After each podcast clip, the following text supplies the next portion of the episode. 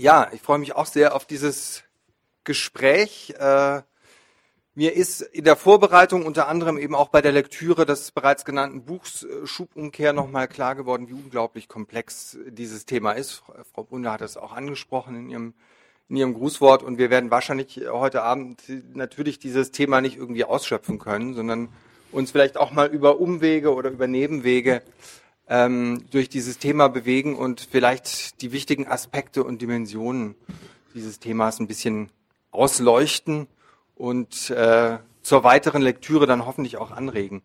Ähm, vielleicht, lieber Herr Rammler, fangen wir mal so ganz einfach an. Also einerseits scheint dieses Thema unglaublich komplex zu sein und unglaublich vieldimensional.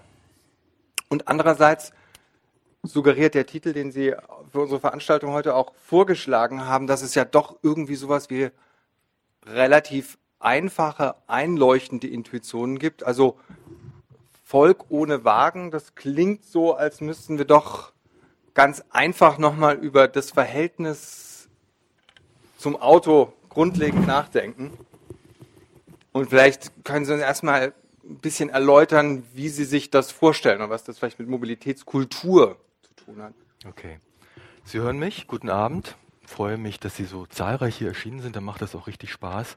Vielleicht noch ein Satz vorweg, ähm, warum ich dieses Format gewählt habe. Das mache ich sehr gerne in den letzten Jahren, weil ich gerne eigentlich mit Ihnen diskutieren möchte. Also wir würden ein bisschen jetzt vordiskutieren und einige Gedanken entwickeln, aber eigentlich ähm, finde ich es dann ganz gut, wenn wir alsbald anfangen, miteinander zu diskutieren, weil das ist eben auch Teil dieser Frage der Transformation der mo modernen Mobilitätskultur eben erstmal in den Diskurs darüber einzutreten und auch zu streiten darüber. Ich denke, da gibt es ja durchaus einiges, über das man streiten könnte in Stuttgart.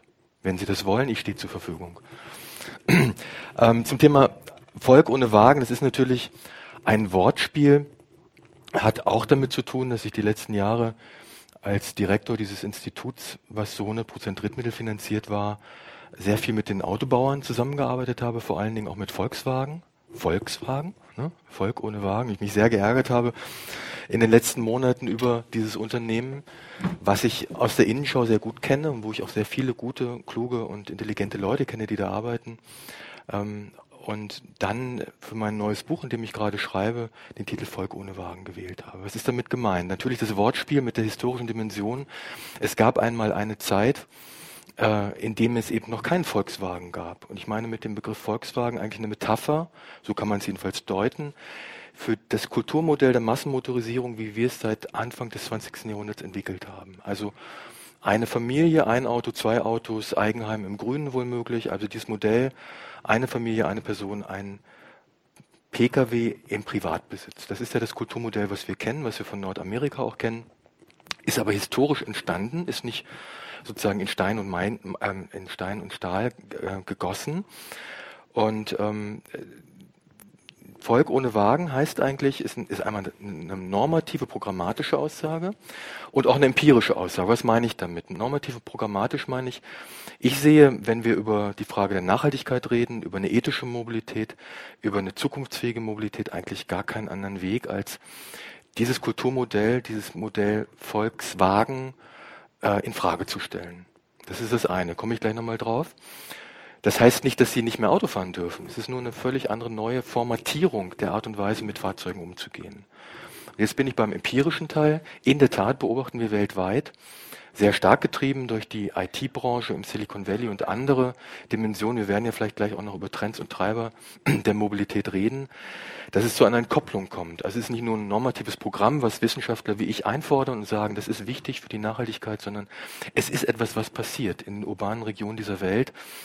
Ähm, der Stadtplaner es begriffen haben, aber auch Kunden, Sie haben ja vielleicht die ein oder andere, den ein oder anderen Artikel auch gelesen in den Medien über die junge Generation, die im Rahmen der Share Economy, die in die neuen digitalen Technologien so einfach machen, eben auch beginnen, Besitz und Nutzung voneinander zu trennen, in allen Bereichen. So, und ähm, da ist eben der Mobilitätsbereich einer der Bereiche, Stichwort Carsharing, Ridesharing, ähm, autonomes Fahren ist da in der Debatte im Augenblick. Da passiert einiges, auch getrieben durch die Automobilindustrie selber, wo es zu einer Entkopplung von Besitz und Nutzung kommt. Und das ist Volk ohne Wagen. Ne? Also weg von diesem Besitzmodell hin zu einer Nutzungsoptimierung äh, der Nutzung von Produkten, von Artefakten. Und dann sind wir in einem völlig anderen Modell der Automobilität. Ähm, und der Clou dieser Automobilität ist, dass sie sehr nutzungseffizient ist. Das heißt nicht, jedes Fahrzeug steht 22 bis 23 Stunden am Tag, ohne bewegt zu werden am Straßenrand. Das ist der Fall heute, fast überall auf der Welt. Sondern es würde im Idealfall 22 oder 23 Stunden am Tag rund um die Uhr fahren. Dann haben Sie einen sehr viel geringeren Bedarf an Fahrzeugen, können Sie sehr viel effizientere äh, Fahrzeuge einsetzen. Sie können eine nachhaltige Automobilität anders formatieren. Das ist der Grundgedanke von vollguten Wagen. Vielleicht bleiben wir noch mal ganz kurz bei dem äh, bei der Kontrastfolie, die Sie aufgemacht haben unter dem Titel Volkswagen. Also diesem dieser Struktur, so könnte man mal vielleicht sagen, eine, eine Struktur, die sowohl aus technischen Infrastrukturen als auch aus mentalen Infrastrukturen besteht. Sie haben jetzt gesagt, eine Familie, möglicherweise zwei Autos, Zersiedelung der Landschaft. Wie sind wir denn da eigentlich reingekommen in diese Nummer? Müssen wir erstmal noch verstehen, wie diese sozusagen alte Grammatik funktioniert, um dann aus dieser, aus dieser Nummer wieder einfacher rauszukommen?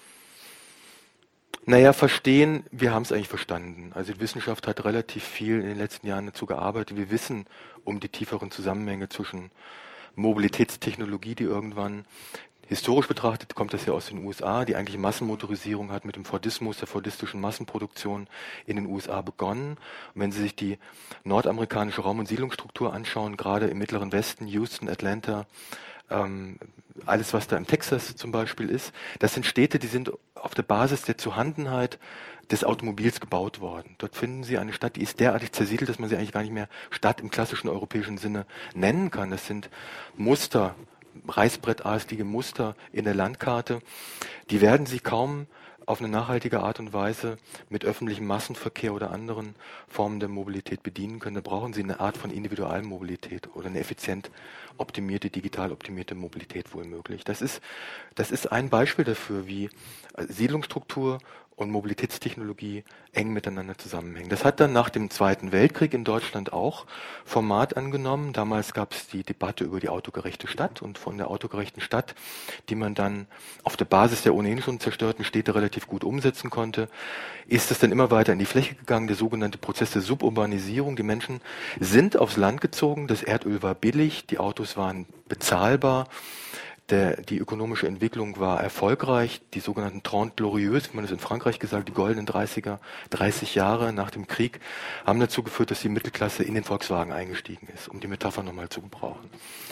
Und hat damit begonnen, dann Eigenheime im Umland zu bauen. Und Sie müssen wissen, deswegen gibt es auch diesen, dieses, diesen Gedanken oder diese Formulierung vom Eigenheim Automobil von der Eigenheim-Automobilkultur. Das, das eine bedingt das andere. Und ähm, eine Familie, die ein Eigenheim im Suburbanen gebaut hat, determiniert über viele Generationen Automobilbesitz. Das ist einfach der Fakt. Wir sind also über diese Art und Weise, ist ein Beispiel dafür, in eine Raum- und siedlungsstrukturelle Determination reingeraten, eine Fahrtabhängigkeit reingeraten, historisch betrachtet. Damals hat ja noch niemand über Klimawandel nachgedacht. Damals hat kaum jemand über die Geopolitik des Erdöls nachgedacht. Die heute beispielsweise, kann man nachher vielleicht nochmal vertiefen, müssen wir aber auch nicht, in meiner Hinsicht ganz viel mit der Migrationsthematik zu tun hat. Ne? Der Nahe Osten ist destabilisiert seit 100 Jahren weil wir an dieses billige Erdöl als westliche Nation ran wollen. Und das ist alles, damals hat man es noch nicht so thematisiert, es war noch kein Problem, deswegen hat man diese Welt so entwickelt. Wir sind da so reingeraten. Ich würde sagen, einen goldenen Käfig der modernen Kultur,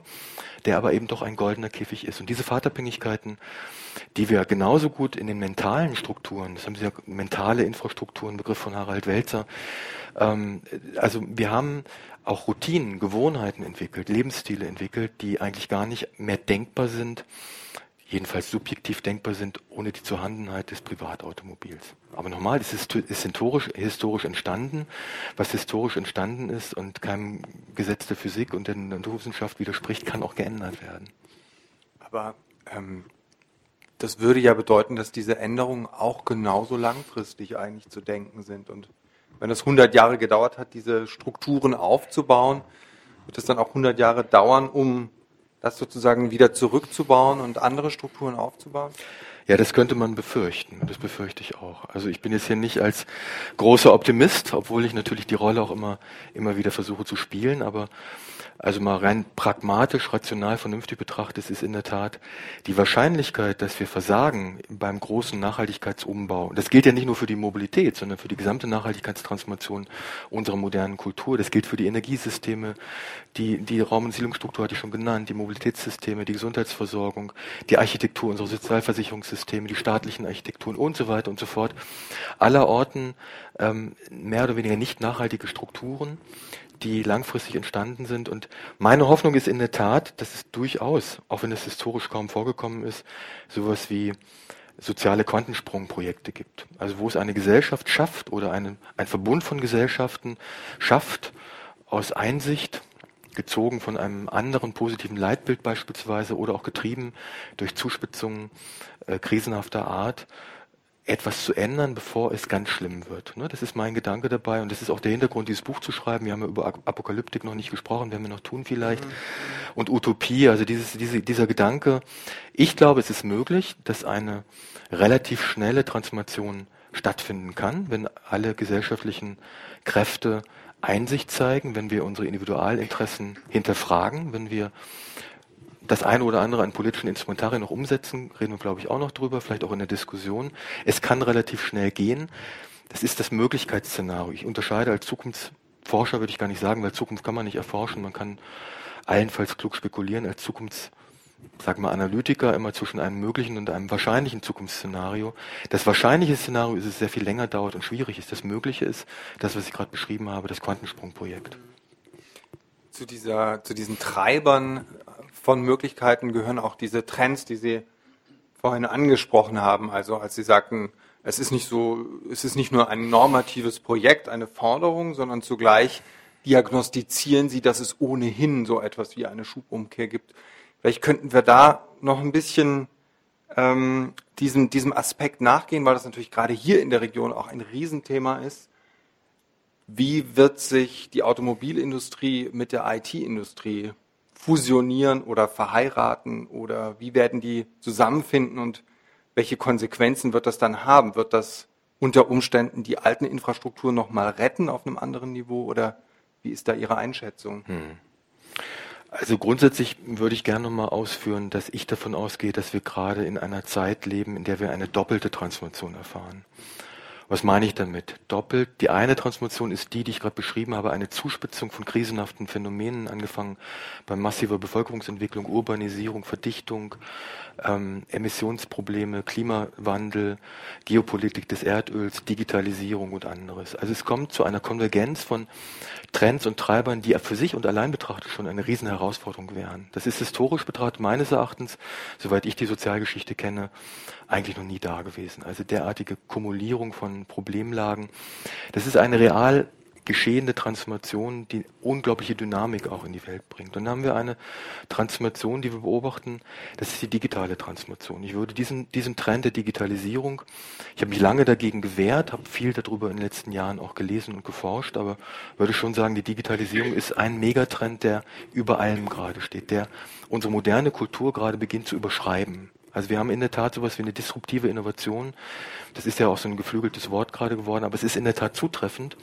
Ich würde sogar so weit gehen zu behaupten, dass das Momentum der industriellen Revolution und der Elektrifizierung und der ersten Welle der Computerisierung ähm, und der Mechanisierung dann im 20. Jahrhundert, das alles zusammengenommen nicht mal das Momentum erreicht, was die Digitalisierung in den nächsten Jahren entwickeln wird. Das verändert unsere Gesellschaft auch. Das sind so die, die Haupttrends, die ich sehe. Und diesem Spannungsfeld, dieser Trends von Herausforderungen und von Möglichkeiten, weil durch die Mo Digitalisierung entstehen ja auch unglaubliche Möglichkeiten, moderne Mobilitätstechnologie anders zu organisieren und nachhaltige Mobilität zu gestalten, ähm, ergeben sich dann beispielsweise, und das war ja Ihre Frage, die Strategien der Autohersteller. Wenn wir mal in die drei Weltregionen schauen, dann, ähm, oder anders gesagt, wir diskutieren, um es mal konkret zu machen, ja sehr stark über das Thema Elektromobilität. Ich bin heute Morgen beim anderen Vortrag gefragt worden, ja, wie sieht's denn aus? Verpasst die europäische Autoindustrie eigentlich ähm, den Zug bei der Elektromobilität. Ich hatte die Gelegenheit in den letzten Wochen zufällig mit, mit Kollegen und Vertretern aus allen Branchen der Autobauer in Deutschland, BMW, Daimler, Volkswagen, Opel, Franzosen und so weiter zu sprechen und die auch mal zu befragen zu dem Thema, auch für mein neues Buch. Und die sagen, naja, technologisch sind wir total selbstbewusst. Da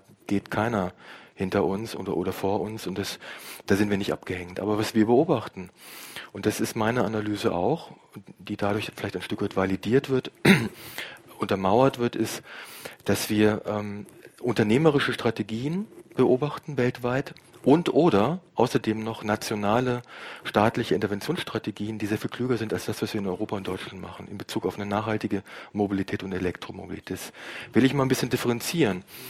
Nordamerika, Silicon Valley, Kalifornien. Da passiert unglaublich viel getrieben durch die IT-Branche. Wer heute das Handelsblatt gelesen hat, hat einen langen Artikel gesehen über die Versuche von Apple mit deutschen Autobauern ins Geschäft zu kommen ich befürchte, es war ein großer Fehler, dass die den Absage äh, erteilt haben, Daimler und BMW.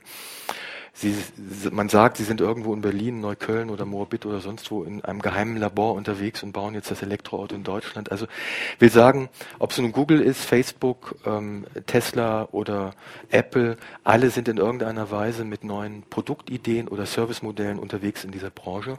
Und was die versuchen, das will ich mal auf den Punkt bringen, ist das Ökosystem der Mobilität neu zu denken. Die denken nämlich auch das Volk ohne Wagen. Ja, die denken nämlich genau das Modell der Share Economy weiter und sagen, na, wir brauchen eigentlich kein Auto im Privatbesitz. Was wir brauchen, ist effizienter Zugang rund um die Uhr zu günstigen Preisen, digital vermittelt, hocheffizient gesteuert und das Auto als Autobaustein groß angelegter intermodaler logistischer Ketten, also eine verkehrswirtschaftliche Integration des Autos als Autobaustein. Das Auto ist eben nicht mehr Verkehrsmittel für alle Wege, sondern nur noch ein Teil. Das wird von dieser Technologiebranche sehr stark gedacht. Und dann haben sie beispielsweise eine Entwicklung in China, die das sehr ernst nimmt, weil die chinesische Politik massive Probleme hat, mehr als wir das hier in Deutschland und Europa wahrnehmen, mit der ökologischen Frage. In China entwickelt sich auch auf Grundlage wir nehmen das ja oft genug fälschlicherweise noch als, als Diktatur wahr. Es hat diktatorische Züge. Es ist eine, äh, eine politische Kultur, die sehr hart ist, aber so richtig eine Diktatur im klassischen Sinne ist es vielleicht auch nicht mehr. Es entsteht ein, ein Bürgertum mit ökologischen Ansprüchen, Ansprüchen auf ein besseres Leben in den städtischen Milieus vor allen Dingen. Und sie haben extreme Probleme mit diesen gut ausgebildeten, gut verdienenden Milieus, weil die Lebensqualität in China so schlecht ist. Diese Eliten gehen weg oder wehren sich oder machen Politik. Und China steht allein deswegen schon vor der Frage, massiv ihr ökonomisches Modell des Wachstums und der, der Verbürgerlichung und der weiteren Entwicklung zu verbinden mit einer, mit einer Nachhaltigkeitswende. Das werden sie, das machen sie, das können sie vielleicht auch politisch anders steuern, da kommen sie gar nicht drum herum. Das verbindet sich jetzt mit der Frage der Mobilität, wenn Sie an die Berichte aus Peking denken, schlechte Luft, Masken und so weiter ähm, dann verbindet sich das mit der Frage der Mobilität natürlich und mit einer dritten Frage, China möchte gern autonom werden. China will nicht weiter europäische teure Mobilitätsprodukte importieren. Sie möchten eine eigene Autoindustrie aufbauen.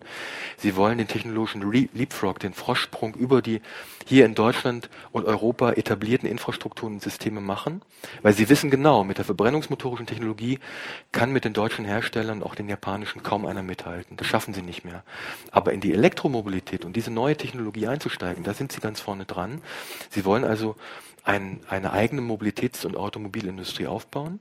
Sie wissen, dass dieses Modell Volk im Wagen, also jede Familie ein Auto, nicht funktioniert aufgrund der Urbanisierung dieser, dieser Welt. Sie haben der Dichtekoeffizienten in China, die haben es ganz schön in sich, also im Perlflussdelta, Guangzhou, Shenzhen, Hongkong, im Süden Chinas, da leben alsbald 100, 120 Millionen Menschen ungefähr auf der Grundfläche von Nordrhein-Westfalen. Das ist die Bevölkerung der Bundesrepublik und der Niederlanden auf der Grundfläche Nordrhein-Westfalens. Ja, wo sollen denn da noch Autos fahren? Ne? Also das heißt, die haben ganz andere Rahmenbedingungen und über diesen Umweg, diese Rahmenbedingungen, entsteht da auch eine andere Nachfrage, eine andere Produktpolitik und die determiniert auch die Nachfrage irgendwann in Europa. Das heißt, ein zweites Risiko, was gesehen wird durch die deutschen Autobauer.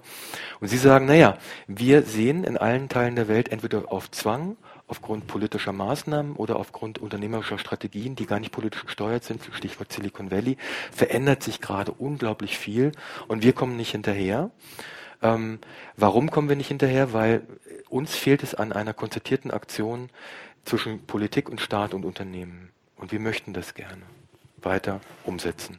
Und wie, wie würden Sie sich eine Politik eine gezielte Strategie einer Umsetzung, einer, eines Anstoßens dieser Mobilitätswende auf EU-Ebene vorstellen? Was wäre aus Ihrer Sicht sozusagen der Punkt, wo der Hebel angesetzt werden müsste? Ich denke nach. Also ich sehe drei Ebenen. Das ist ja klassisch. Die EU-Ebene, die nationalstaatliche Ebene und die kommunale Ebene. Ich will das mal auf diesen drei Ebenen erläutern. Die EU kann ganz viel tun im Bereich einer konzertierten Aktion für Infrastrukturen beispielsweise. Also was, was fehlt, ist ja diese Henne-Ei-Problematik. Wir sind in einer etablierten Mobilitätswelt wir haben alle Infrastrukturen aufgebaut und so weiter. Jetzt müssten wir eigentlich für die Elektromobilität oder vielleicht auch für die Brennstoffzellen-Elektromobilität neue Infrastrukturen aufbauen. Jetzt steht die Frage im Raum, ja, wer zahlt denn eigentlich dafür? Ähm, sind es die Energieversorger? Ist es der Staat? Sind es die Energieversorger im Verbund mit dem Staat oder die Autobauer? Niemand traut sich so richtig. Die Energieversorger sagen, nee, wir trauen uns so lange nicht, solange wir nicht wissen, dass an diesen Tankstellen auch Strom von uns abgenommen wird. Mhm. Rein theoretisch haben sie ein großes Interesse, weil Deutschland aufgrund der sogenannten Energiewende eins, ein, das einzige Land in der Welt ist, was bis zu ein Drittel seines Stroms schon aus regenerativen Energiequellen bezieht. Diese Energiequellen sind hochvolatil in der Erzeugung, das heißt, Wind- und Sonnenkraft sind nicht stetig verfügbar. Also braucht man eine, eine smarte, eine intelligente Steuerung der Verfügbarkeit und eine große Anzahl von Elektroautos mit dezentralen Batterien könnten einen dezentralen Speicher darstellen. Wenn Sie sich mal vorstellen, 20 Millionen oder 10 Millionen Elektrofahrzeuge wären ein gigantisches Speicherreservoir für, für ähm, regenerativ erzeugte Energien. So, das ist so diese Interessenlage. Da könnte man als Politik und sollte man durchaus ähm, über standardisiert standardisierte Prozesse, Standardisierungsprozesse, eine einheitliche Infrastruktur in Europa aufbauen. Weil nationalstaatliche Infrastrukturen helfen nichts. Die Leute fahren ja weiter als bis an die Grenze. Das ist ja das alte Problem auch bei der Bahn. Die Interoperabilität, sagt man dazu, muss gewährleistet sein in Europa. Also sie müssen im Grunde mit, mit ihrer Technologie, die von unterschiedlichen Herstellern angeboten wird, überall in Europa Strom tanken können. Das kann nur die EU garantieren. Dann, das ist eine infrastrukturelle Vorleistung. Die zweite Aspekt, der auf EU-Ebene stattfinden kann, ist ein, ist ein Lieblingsgedanke von mir, ähm, ist eine konzertierte Aktion zur Unterstützung des Markthochlaufes auf der Nachfrageseite. Das Problem des Elektroautos ist ja nach wie vor, es ist relativ teuer. Warum? Weil wenig Leute es nachfragen. Wenn wenig Leute nachfragen, wird es auch nicht billig, weil keine Kostendegressionsspirale in Gang kommt. Autobauer können nur günstiger werden, wie Ford damals Anfang des 20. Jahrhunderts, wenn er Massenproduktion betreibt. Wie komme ich jetzt da rein? Und die Idee dabei ist, dass wir staatliche Beschaffung benutzen, um im großen Maße initial große Mengen dieser neuen Produkte zu kaufen. Sie kennen den Begriff Beschaffungspolitik, soll ich ihn nochmal erläutern? Also die öffentliche Hand ist in manchen Bereichen 17 bis 25 Prozent, ähm, der, stellt in 17 bis 25 Prozent der Nachfrage des Bruttoinlandsproduktes der Bundesrepublik stellt die öffentliche Hand. Infrastrukturen, Baugewerbe, ähm, Mobilitätsinfrastrukturen, Fahrzeuge, die gekauft werden für den Bundestag, den Fahrdienst und so weiter. Also es werden bis hin zum Klopapier, es wird eingekauft. Und diese Beschaffungspolitik ist der Gedanke, ließe sich ja nun auch nach ökologischen Kriterien ausrichten. Und wenn schon die Politik in Paris sagt, wir wollen nicht nur zwei Grad, sondern 1,5 Grad erreichen, dann ist meine Meinung, sollte sie auch an anderer Stelle praktisch was tun, um dieses Ziel zu erreichen. Also nachhaltige Beschaffung. Das wäre ein Gedanke. Wir kommen in der Bundesrepublik, ich habe das mal ausgerechnet, ähm, in meiner ersten nicht fertiggestellten Dissertation, ähm, dass wir relativ schnell auf, auf eine Summe von 200 bis 500.000 Fahrzeugen kommen, wenn wir die öffentliche Hand, also Bundesebene, Länderebene, kommunale Ebene und dann sowas wie halböffentliche, halbstaatliche Institutionen wie die evangelische Kirche, die katholische Kirche, die Diakonie, die Sozialstation, alle großen Flottenbetreiber bis hin zu SAP und große Firmen zusammennehmen, dann sind sie bei einer riesigen Fahrzeugflotte. Und wenn Sie diese Flotte, nur die jährliche Neubeschaffung anschauen, dann sind sie in einer Größenordnung, da würde sich jeder Autobauer die Finger nachschlecken und sagen, den Auftrag hätte ich gerne. Und dann können die zu günstigeren Preisen mit Planungssicherheit ihre Produkte am Markt platzieren. Und dann haben wir eine Situation erreicht, nämlich die, dass auch für die anderen Kunden, die freien Käufer am Markt, die Produkte sehr viel billiger sind. Ne? Das ist das eine. Das zweite ist Marktprämien, Kaufprämien. Also es geht schon darum, die neue Technologie am Markt zu unterstützen. Wenn ich A sage in Paris oder anderswo, muss ich auch B sagen. Ich glaube persönlich, es wird nicht ohne ein Primat der Politik und massive staatliche Interventionen gehen. Reine Marktwirtschaft an der Stelle ist schon und gut, aber reine Marktwirtschaft hat auch nicht das System geschaffen, was wir heute haben. Das ist ein System der Automobilität, was auf massiver, auf der Basis massiver Infrastruktur, Vorleistungen und staatlicher Unterstützung entstanden ist. Die heutige Form der Automobilität ist nicht im freien Marktgeschehen entstanden, sondern ist massiv politisch unterstützt worden.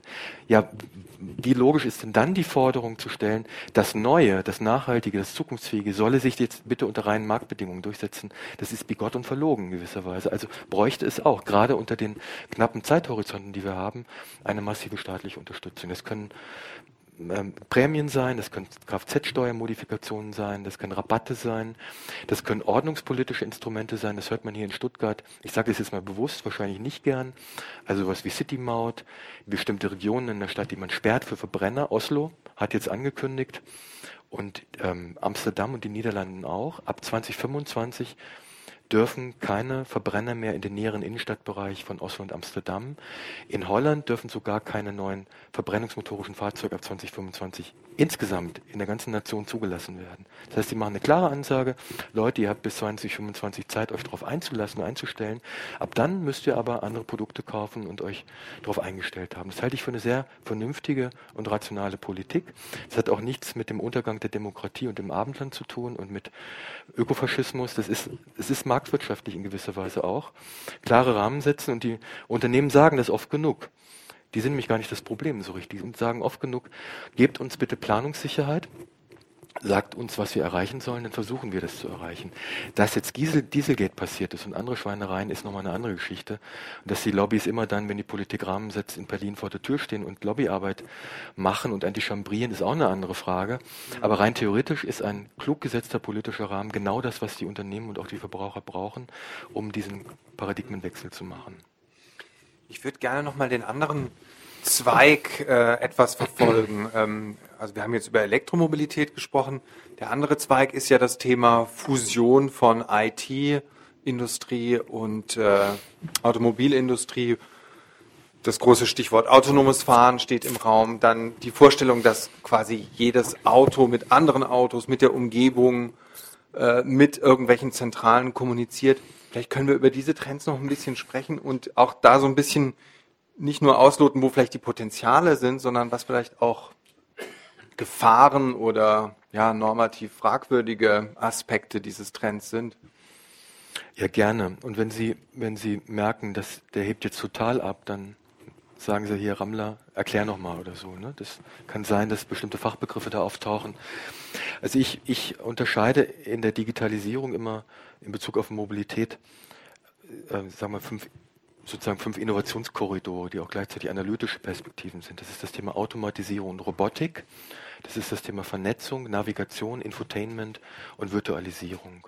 Was meine ich damit? Mit der Automatisierung genau das, was Sie wohl noch am besten kennen aus der Presse und aus den Aktivitäten der Autoindustrie. Es, steht die Idee im Raum, mit autonom fahrenden Roboterautos sehr effizient Mobilitätsdienstleistungen anzubieten. Das ist der Gedanke, die, die, die, die Idee im Silicon Valley. Ähm, das ist möglich und man kann damit ist die Theorie sehr effizient bestimmte Raum- und Siedlungsstrukturen bedienen, ohne dass man Fahrer braucht. Das ist eine massive Konkurrenz gegenüber dem Taxigewerbe, auch übrigens gegenüber dem öffentlichen Verkehr. Es könnte passieren, dass so eine Art Schatten-ÖV entsteht, der die bisherigen Systeme der Daseinsvorsorge in dem Bereich unterminiert und das alles privatisiert. Das wollen wir eigentlich auch nicht. Das ist aber die Idee der, der Firmen im Silicon Valley, nicht unbedingt nur, weil sie unsere Welt retten wollen, weil sie die, den Nutzern de, das Leben bequemer machen wollen, sondern es gibt einen Hauptbeweggrund der Branche, der, der liegt darin, dass sie mit einer anderen Währung operieren. Sie operieren nicht mit der Währung Geld allein, sondern auch mit der Währung Daten vor allen Dingen.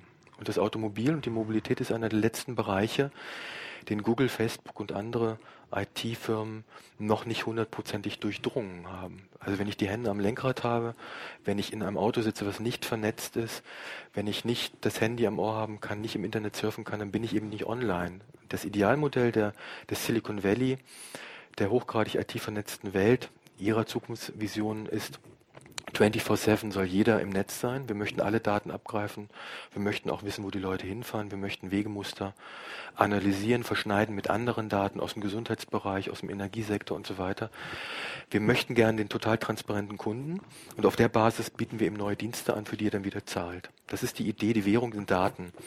Und deswegen möchten sie eben gerne, ähm, dass die Leute nicht im Auto sitzen und selber fahren, sondern sich fahren lassen, damit sie gleichzeitig im Internet sind. Ne? Das ist die, die Grund, der Grundgedanke dabei. Dass das zufälligerweise auch noch durchaus sehr nachhaltig sein kann, weil effizient gesteuerte logistische Systeme, gerade im Güterverkehrsbereich, ist eine andere Frage. Ähm, das ist also einer der Gedanken. Die Verknüpfung von Elektromobilität plus autonomem Fahren ist das ganz heiße Ding gerade im Silicon Valley und auch in der deutschen Automobilindustrie versucht man sich dem jetzt gerade anzunähern. Ähm, es gibt Szenarien gerade neu von Roland Berger und Co., die sagen, bis zu 40 Prozent der Wertschöpfung im automobilen Markt wird 2030 durch das autonome Roboterauto garantiert. Das ist echt eine große, ein großer Anteil der Wertschöpfung. Ob das so kommt, wage ich zu bezweifeln, weil ich sehe rechtliche und juristische, auch ethische und philosophische Probleme, mit dem, die mit der Robotisierung verbunden sind, nicht nur im Bereich der Mobilität, sondern auch anderswo, die wir so schnell nicht lösen können. Ja, in den USA ist man ein Stück weit pragmatischer, aber letztlich sind die Fragen nicht gelöst. Und das ist das eine. Das andere ist das Thema Vernetzung. Sie müssen, wenn Sie besonders gute autonome ähm, Streckenführung haben wollen, wenn sie das autonome Fahren besonders gut machen wollen, sicher machen wollen. Es gibt Autos, die autonom fahren, ohne in irgendeiner Art und Weise vernetzt zu sein. Die haben Laserscanner, die haben Infrarotscanner und so weiter, Videosysteme. Die können ihre Umfeld relativ gut erkennen, berechnen und fahren dann. Das sind aber meistens Situationen in, in Nevada oder Texas in der Wüste. Da kommt allenfalls mal ein Kaninchen über die Straße gehoppelt. Das ist aber dann der Gipfel der Komplexität, ist aber nicht das normale, komplexe, hybride ähm, Realitätsmodell, was wir hier in Europa haben. Also sehr komplexe, hybride, unüberschaubare Verkehrssituationen, die können Sie nur in den Griff bekommen technologisch, wenn Sie die Fahrzeuge untereinander und mit den Infrastrukturen vernetzen. Deswegen wird das Thema Vernetzung der Mobilität der Auto, des Autos und das Thema Automatisierung oft in einen Topf geworfen und als dasselbe verkauft. Das vernetzte, autonom fahrende Elektroauto ist die Vision der Autoindustrie. Ne? Ähm, und es gibt aber eine andere Form von Vernetzung, da möchte ich jetzt auch gleich für die Diskussion schon mal vorbereiten. Wir können uns auch Mobilitätssysteme vorstellen, die ich vorhin genannt habe, in denen alle Verkehrsträger sehr intelligent digital miteinander vernetzt sind. Und das haben Sie in Handy liegen, jeder hat doch ein Smartphone in der Tasche. Ja?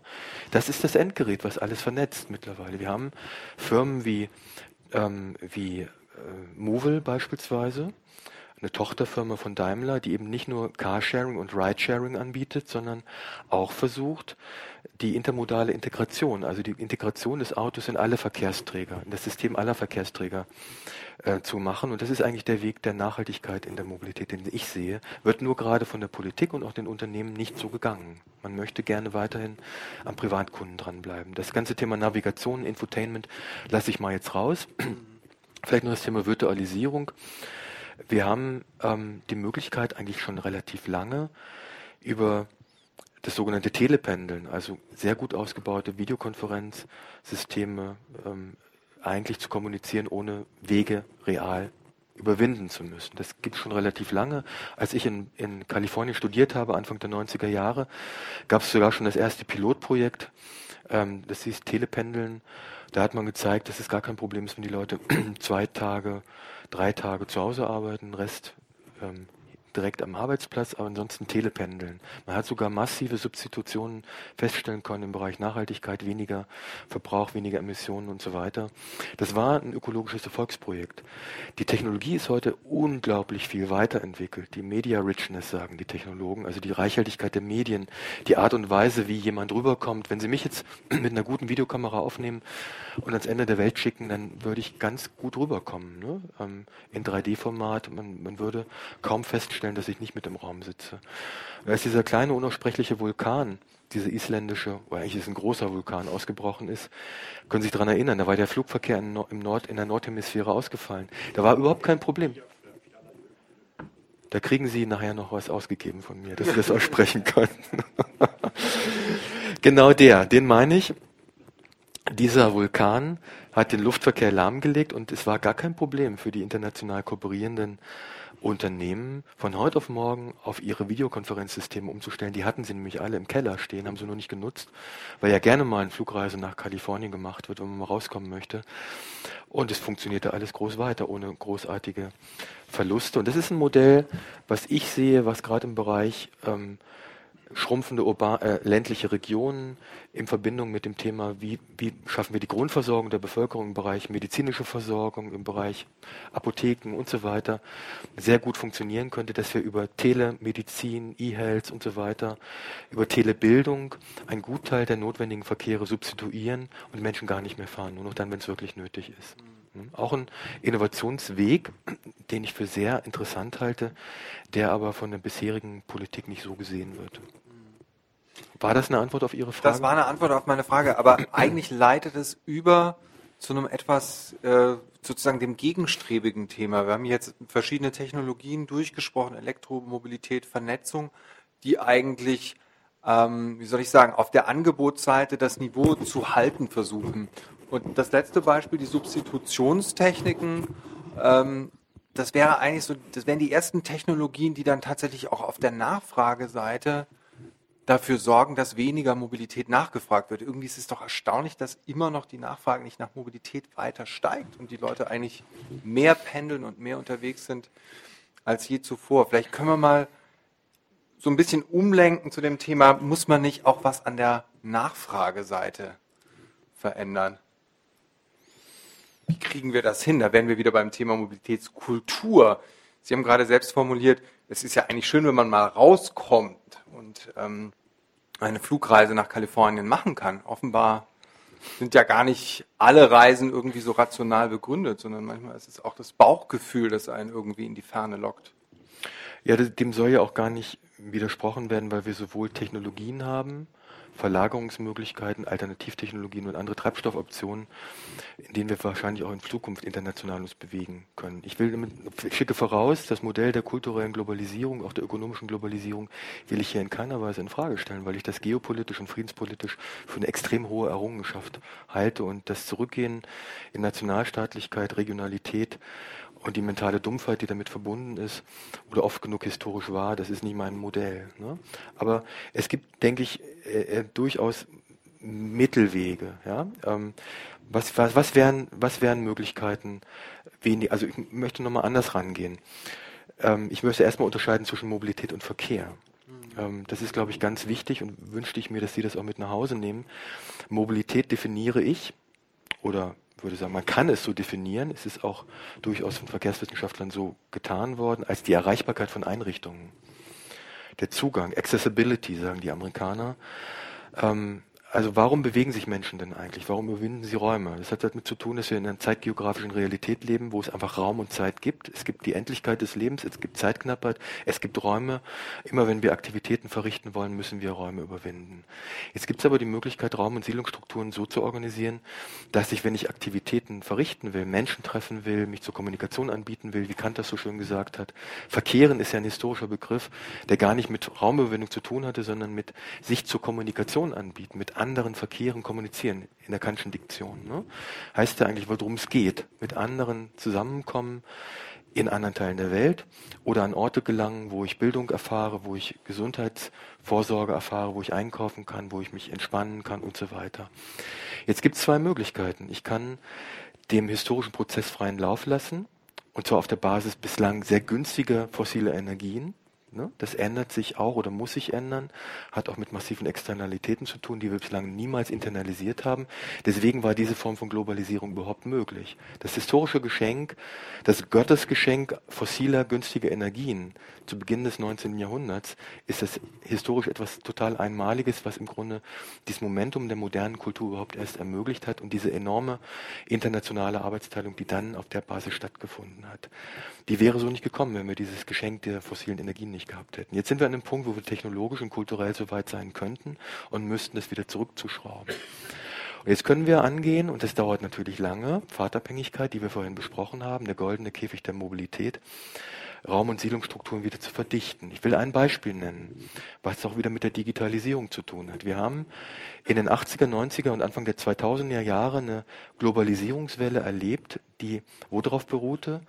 Sie beruhte auf dem Interesse der Firmen, billige Arbeit einzukaufen, günstige Arbeit einzukaufen. Die Arbeit in Asien, Indien und anderswo war billiger als die Transportkosten. Da zeigt sich schon, dass irgendwas, obwohl man damals schon wusste, dass es ökologische Externalitäten gibt, dass was schief ist. Und deswegen hat man internationalisiert, hat ausgesourced und so weiter.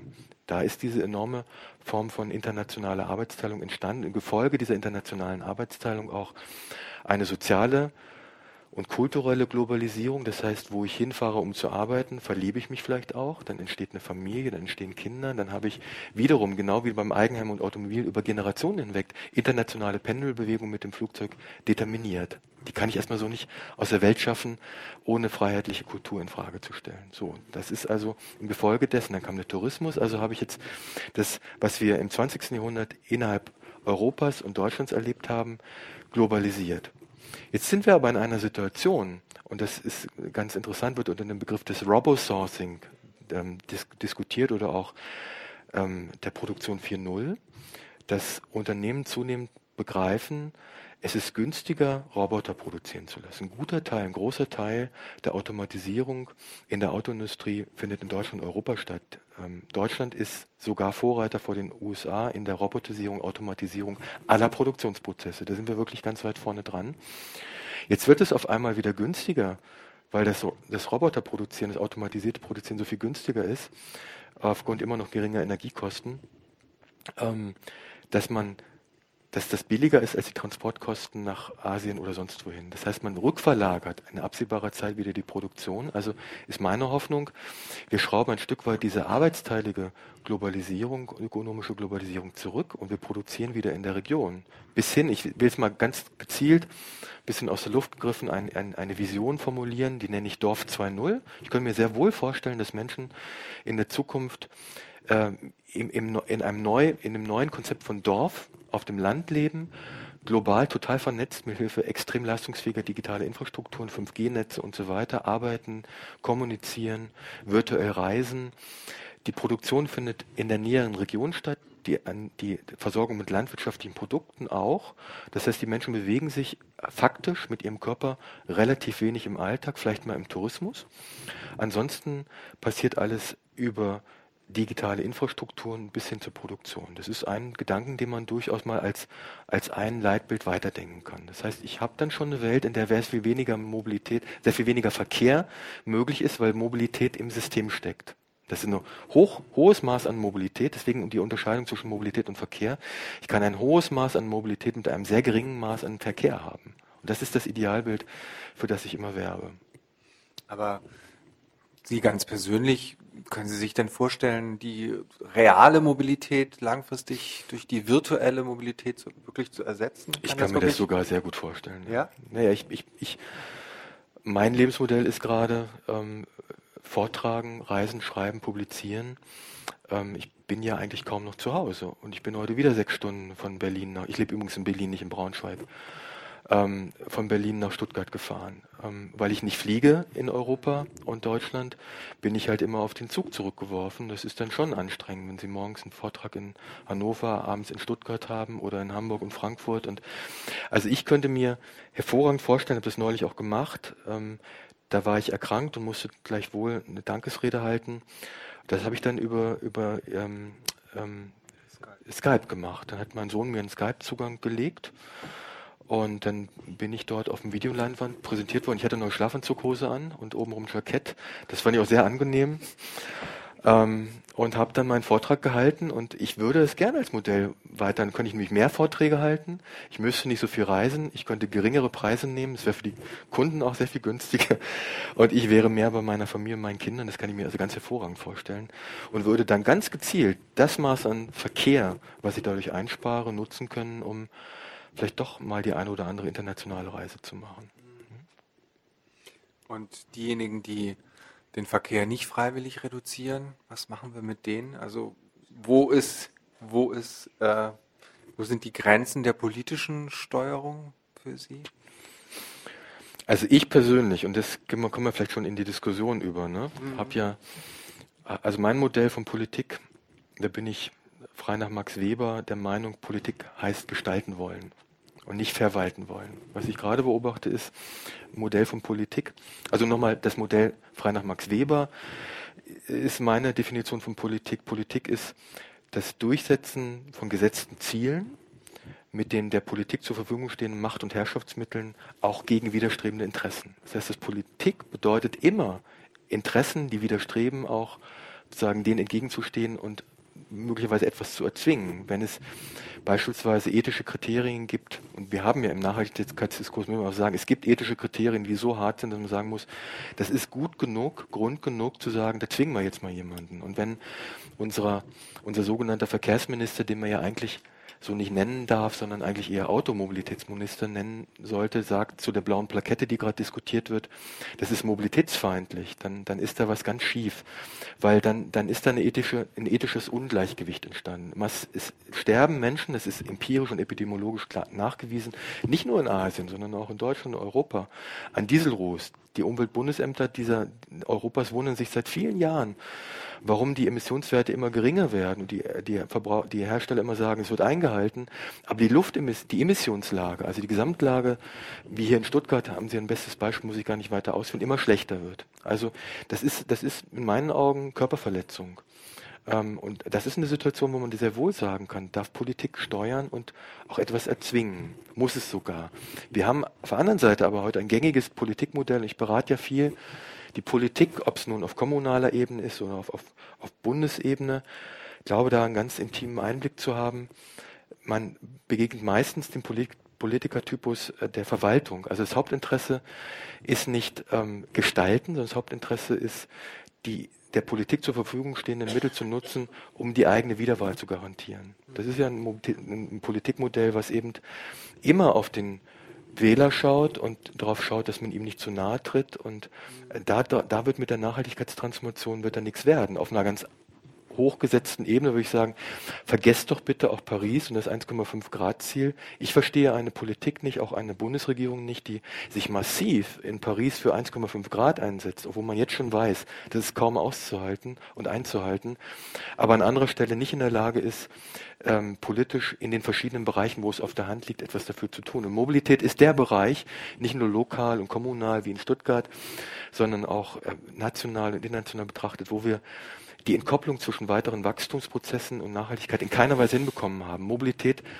ist ein Riesenthema. Wir haben international Wachstumsszenarien bis zu einer Verdrei- bis Vervierfachung des globalen Verkehrsaufkommens bis zum Jahr 2050. Niemand weiß, wie das in der Welt organisiert werden soll. Keiner, wirklich kein Verkehrswissenschaftler der Welt hat eine Ahnung, wie man das noch hinkriegen soll. Deswegen verstehe ich diese Politik nicht, die sagt, ähm, das ist mobilitätsfeindlich auf der einen Seite und auf der anderen Seite in Paris sagt, äh, wir wollen die Welt retten. Ne? Mhm. So, deswegen, also ich sage, um auf Ihre Frage nochmal bündig zu antworten, es gibt ein Primat der Politik. Nachhaltigkeit fällt nicht vom Himmel, auch nicht unter marktwirtschaftlichen Prinzipien.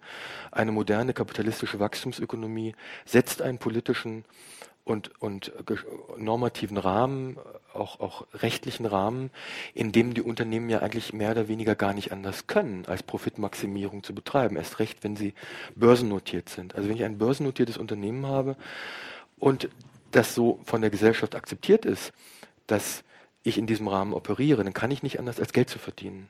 Das führt zu diesen absurden Entwicklungen, dass Ingenieure anfangen zu lügen äh, und so weiter und so fort, weil das liegt im, in der Logik des Systems. Und wenn wir uns nicht über das System, jetzt komme ich ganz auf eine abstrakte Ebene, über die Logik dieses Systems verständigen, dann werden wir nicht umhin kommen, an anderer Stelle äh, diesen Wachstumsprozessen und dieser Art von, von unternehmerischen Strategien Grenzen zu setzen und auch vor allen Dingen den Nachfragern und den Konsumenten Grenzen zu setzen, weil die Unternehmen sind nicht das Problem. Die Konsumenten und deren Fahrtabhängigkeiten, deren Lebenswirklichkeit ist das Problem. Und da muss ich halt Wege finden, ähm, wie ich im Einvernehmen, im Diskurs, im permanenten Gespräch mit den Betroffenen Stück für Stück die Rahmenbedingungen verändere. Ein letzter, ein letzter Satz noch. Sie haben recht, mich zu unterbrechen jetzt. Kopenhagen ist ein Beispiel und Amsterdam. Ähm, da verweise ich immer gerne drauf die machen Push und Pull. Die bieten nicht nur eine bessere Angebotsqualität an und ähm, bauen Radwege und bieten Carsharing-Systeme an und verbessern den öffentlichen Verkehr, sondern sie haben begriffen, dass alle Erweiterung der Angebotsqualität überhaupt nichts bringt, wenn ich an einer anderen Stelle auch den Rahmen für Einschränkungen setze. Also das, was ich nicht mehr haben will, nämlich die Automobilität restriktiv behandle. Sie schaffen Parkplätze ab, sie verringern den Straßenraum, sie haben Vorrangschaltungen für den Radverkehr, sie haben Parkraummanagement, was teuer ist. Also es ist überhaupt gar nicht mehr sinnvoll, in Kopenhagen mit dem Auto zu fahren, mhm. sondern es ist sinnvoll, Rad zu fahren. Deswegen haben sie einen Modalsplitanteil des Radverkehrs im Ausbildungs- und Berufsverkehr jeden Morgen bei 50 bis 60 Prozent. Ja. Da ist oft schlechtes Wetter, niemand stirbt weil er sich verkühlt. Äh, das kann nicht der Grund sein. Also das ist die Politik. Und die Politik machen sie im Verein und im Diskurs mit der Bevölkerung, ähm, die sich ernst genommen fühlt und eben nicht auch top-down dann reglementiert, sondern sie können sich einbringen, sie werden gehört in ihren Bedenken auch. Das ist, glaube ich, die Kunst der Politik, nicht nur top-down zu delegieren und zu erzwingen, sondern gleichzeitig auch für Verständnis zu werben. Das wäre jetzt für mich das, das Stichwort gewesen, denn bei der Lektüre Ihres Buches ist mir eines aufgefallen, roter Faden, der sich da durchzog, das waren die narrativen Strategien oder ein Begriff, der mir sehr gefallen hat, Utopien, also nicht Utopien im Sinne von Szenarien, die irgendwo im Wolkenkuckucksheim sind, sondern Utopien im Sinne von, es gibt auch etwas Gutes, auf das man irgendwie optimistisch und positiv ähm, hinplanen kann. Ich, vielleicht kann, das fände ich einen sehr interessanten Aspekt. Wie spricht man angemessen über Nachhaltigkeit, wie wirbt man für Verständnis? Wenn Sie dazu noch was sagen könnten, weil ich finde das einen sehr wichtigen Punkt. Also ich war gestern, nee, vorgestern auf dem Podium in, in Frankfurt, der ist mir dann, ähm, da ich, war ich sehr betroffen persönlich da ist mir vorgeworfen werden worden, ich wäre Apokalyptiker. Ich habe nichts anderes getan, als wissenschaftliche Fakten zu referieren. In der Summe des Referierens dieser Fakten kann das sehr apokalyptisch rüberkommen. Also soweit sind wir, dass allein das Beschreiben einer empirisch vorfindlichen Realität von Betroffenen, von Zuhörern als Apokalyptik ähm, verstanden wird und ich doch gebeten wurde, doch in Zukunft nicht mehr so negativ zu sprechen. Ich habe nichts anderes getan, als zu beschreiben, was ist. Das, also das ist doch mal ganz interessant erstens. Und fühlte mich zweitens deswegen so getroffen, weil ich natürlich genau das Gegenteil versucht habe mit der Schubumkehr beispielsweise und auch mit allen meinen anderen Arbeiten ähm, ich, ich, ich, versuche eine Lanze zu brechen für das utopische oder ähm, anti-apokalyptische Reden. Was ich beobachte, ob das nun der 70er Jahre Diskurs über Umwelt ist bis heute, Harald Welzer und andere, ähm, ein, ein, ein, ein apokalyptischen Mainstream-Diskurs. Es wird versucht, Bewusstsein zu öffnen, Möglichkeitsräume, gedankliche Räume bei den Menschen zu öffnen, Verständnis zu erzeugen für die Notwendigkeit einer schnellen und radikalen Transformation, indem man auf die Schwierigkeiten hinweist. Kann ich es auch machen. Klimawandel, ganze Gesellschaften gehen unter, Bevölkerungsentwicklung, ähm, Geopolitik des Erdöls, Migrations und so weiter. Das wissen Sie alles, können Sie auch gar nicht mehr hören. Mein Ansatz war, wir brauchen eigentlich eine andere Art von Rhetorik, die ähm, das das nicht Wahrscheinliche, aber durchaus Mögliche in sehr konkreten Szenarien beschreibt. Wie komme ich da drauf? Ich komme da drauf aus zwei Gründen. Einmal, weil ich sehr geprägt worden bin durch ein Buch, was ich Ihnen auch allen sehr ans Herz legen möchte. Das Buch Ökotopia von Ernest Kallenbach. Wer kennt das? Schade. Gibt es nur noch antiquarisch, besorgen Sie sich das. Ökotopia von Ernest Kallenbach ist ein, ähm, kalifornischer Publizistikprofessor, der Anfang der 80er Jahre, bitte? Ende der 70er, Anfang der 80er Jahre ein Buch geschrieben hat, Ökotopia. Ist die einzige mir kennt, zur Kenntnis gebrachte ökologische Utopie, wo wirklich jemand versucht hat, mal ein positives Bild einer Transformation zu einer nachhaltigen Gesellschaft zu beschreiben. Gibt's nicht, weil besser verkauft sich auch in den Blockbustern Hollywoods die Apokalypse, das wissen Sie alle, ne? emotional ansprechen und so weiter. Er hat es geschafft und ähm, auch historisch nachgewiesen ist, dass dieses Buch ein massives Momentum, ein massiver Nudge, ein Anschubser war für die Gründung der Grünen Bewegung weltweit, auch für die Gründung der Grünen in der Bundesrepublik. Das zeigt also, positive Visionen scheinen eine Wirkung zu haben, weil sie konkret machen, dass was möglich ist.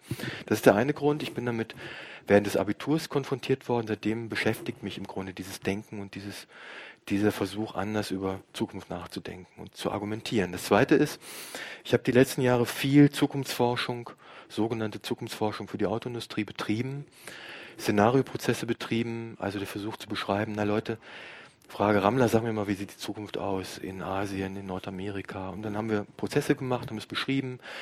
Was das Ergebnis waren immer relativ abstrakte Szenarien, die sehr umständlich mit irgendwelchen makroökonomischen Kenndaten versehen waren oder demografischen Wachstumsszenarien und so weiter. Das hat ja kein Manager der Welt begriffen. Ja, Manager sind gar nicht so klug, wie sie glauben. Ähm, es musste also konkreter werden. Bitte? Wie Sie glauben. Also wie Sie glauben.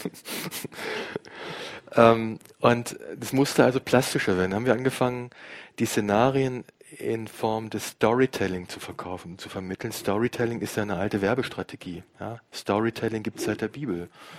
Also die Bibel ist die erste, das erste große weltverändernde Narrativ. Ja? Geschichten erzählen, um Menschen mitzunehmen, Gedankenräume zu öffnen, zu überzeugen. Das macht die Bibel ne? und, und so weiter. Und seitdem haben wir Storytelling dann von der kapitalistischen Werbeökonomie genutzt, sehr erfolgreich ähm, und ich habe mir gedacht, dann lass uns das doch mal für das Gegenteil nutzen, nämlich für die Frage der Nachhaltigkeit. Und dann haben wir angefangen, unsere Szenarien mit, in Form von Storytelling zu verkaufen, haben gemerkt, das kommt total gut an, die Leute begreifen es auf einmal und sind dann wenn Sie diese konkreten Altersszenarien gelesen haben, begriffen haben, was denn die oder die Maßnahme oder das oder das Konzept für Ihren konkreten Alltag oder für die unternehmerische Wirklichkeit bedeutet, dann auch bereit, die abstrakten Szenarien zu versuchen nachzuvollziehen. So, und das war der Ausgangspunkt für mich, zu sagen, ich, ich will jetzt stärker ähm, auch narrative utopische Szenarien formulieren, auch in meinem angestammten Bereich der Mobilität. Und deswegen war das der Ursprung für die Schubumkehr, eben zu sagen, nochmal, Kern der Gedanke, Menschen lassen sich eher überzeugen. Das ist auch übrigens ähm, gehirnphysiologisch nachgewiesen. Es gibt eine Studie ähm, von 2011, die sagt, also Menschen sind eigentlich nur dann bereit, neue Informationen in ihr Weltbild einzufügen, wenn sie im Endeffekt zu einem insgesamt positiveren Weltbild beitragen. Wenn ich Menschen permanent negative Informationen gebe, dann bauen sie die nicht in ihr Weltbild ein, weil das können sie nicht aushalten. Wenn ich ihnen positive, negative meine ich, wenn ich ihnen positive Informationen gebe, bauen sie die in ihr Weltbild ein und sind vielleicht irgendwann an einem Punkt, wo sie anfangen, auch zu glauben, dass auch ihr individuelles Verhalten entscheidend ist und dass man was ändern kann. Und das ist die Stimmung, die wir brauchen, um in eine gesamtgesellschaftliche Nachhaltigkeitstransformation zu kommen. Ob es nun auf der Unternehmensseite ist, der Management-Ebene bis zum einzelnen Konsumenten und Kunden. Ähm, wenn ich ein, ein Bild vor Augen habe, dass es eh nichts mehr bringt, dann werde ich auch nicht anders handeln. Wenn ich ein, ein relativ konsistentes, plausibles, nachvollziehbares Bild von dem im Kopf habe, was möglich ist oder präsentiert bekomme, was nicht wahrscheinlich ist, aber auch möglich ist unter bestimmten Rahmenbedingungen, dann bin ich vielleicht bereit, mich in diesem Projekt zu beteiligen, weil ich sehe, es lohnt sich. Ja? Und das ist der Versuch hinter meiner ganzen jetzigen Arbeit, dieses, dieses Storytelling, dieses utopische Storytelling zu betreiben, dürfen aber einen Fehler nicht machen, sie dürfen nicht, nicht nur als Spinner rüberkommen. Ne? Sie müssen immer auch versuchen, ganz konkret ähm, politisch zu argumentieren, technologisch auf der Höhe sein. Ähm, also müssen auch den Eindruck vermitteln, dass sie von der Realität Ahnung haben. Nur dann wird ihnen das ernst und abgenommen. Gut, dann würde ich sagen, öffnen wir mal die Diskussion und sind gespannt, was Sie an Fragen, Kommentaren, Präzisierungswünschen Protestnoten einzubringen haben. Ich habe hier ein Denk Mikrofon, in das ich Sie bitte, dann reinzusprechen, damit es gut. Ähm, Wir können auch über Stuttgart 21 reden, wenn Sie wollen. Vielleicht können Sie das ja nur, ich weiß nicht. Herr Bott, ja. Es gibt ja ganz, ganz zahlreiche Dinge, Aspekte, an denen man anknüpfen könnte. Es ist ja ein unglaublich breites Feld, was Sie jetzt hier gemeinsam angefangen haben zu beackern. Ähm, mir fällt nur ein zu dem Utopia, das gab es auch zu Beginn der Mobilität. Sie haben ja ganz richtig gesagt, die Massenmobilisierung kam, kam aus den USA. PKW wurde aber hier erfunden in Deutschland und wurde dann dort zu einer Massenproduktion entwickelt. Aber das war nicht einfach nur das Interesse der Automobilbauer. Es gab auch eine Ideologie, es gab auch Bilder, ähm, diesen, äh, diese Siedlungsstrukturen so zu bauen. Ich weiß nicht, ob Ihnen Frank Lloyd Wright äh, Broadacre City ein Begriff ist. Ja, das war ja ein Bild über das zukünftige freie Leben des Amerikaners in der Weite des Raums, äh, was durch das Automobil möglich gemacht wird. Da steht auch ein bestimmtes Lebensbild dahinter, ein, ein, ein, ein ganz konkretes Raumbild, er hat das auch richtig gezeichnet, äh, wie sowas möglich ist. Und insofern würde sozusagen jetzt ein anderes Bild, das eine andere äh, Zukunft beschreibt, in der Menschen in einer anderen Weise mobil sind und auf einem hohen Lebensstandardniveau leben können, äh, halte ich für einen sehr, sehr guten Ansatz, so zu arbeiten. Hm. Ähm, ich sehe nur ähm, auch diese, was Sie an Chancen bei der Digitalisierung beschreiben, ein bisschen skeptischer, weil zurzeit sind die großen Trends, die man sieht, äh, eigentlich gegenläufig. Also zum Beispiel ähm, sehen wir die, den, den, den, äh, die Zukunft des Internethandels als ein, sehe ich als ein ganz großes Problem für die Stadt. Einmal durch den Rückgang der Einzelhandelsstrukturen in der Stadt, aber gleichzeitig durch eine extrem hohe Verkehrsbelastung, die man heute schon täglich spürt. Überall blockieren irgendwelche Autos den Verkehr vielleicht ein Beitrag zur, zum, zum Stopp des Automobilverkehrs, weil man gar nicht mehr durchkommt, weil überall Lieferwagen von, äh, äh, von den digitalen Händlern stehen. Ähm, also dann ist es so, dass weltweit eigentlich die, dieses ähm, ähm, äh, Auflösung der Siedlungsstrukturen durch das Automobil sich durchgesetzt hat. Ähm, in allen Ländern gibt es da verschiedene Begriffe für. Ähm, das ist ganz schwer umkehrbar, wie Sie auch richtig dargestellt haben. Und das wird ähm, sicher in den Ländern, in denen ein demografischer Wandel, ein Rückgang stattfindet, schneller sich vollziehen. Wir haben, sehen jetzt schon, dass die Menschen äh, in die Städte zurückziehen, äh, zurückziehen. Die Einfamilienhaussiedlungen am Rande der Ballungsräume beginnen zu veröden. Die Preise purzeln heftig nach unten. Äh, in den ballungsferneren äh, Regionen. Ähm, das hat mit dem demografischen Wandel zu tun. Ältere Leute gehen eher wieder in den Ballungsraum zurück. Es gibt also gegenläufige Tendenzen, aber ich sehe, die Haupttendenz ähm, ist die Verfestigung dieser Siedlungsstruktur verbunden mit der Funktionsentmischung. Ja, die Kata von Athen ist heute noch in den Köpfen von chinesischen Planern. Bin sehr oft in China, habe da auch viele Projekte gemacht.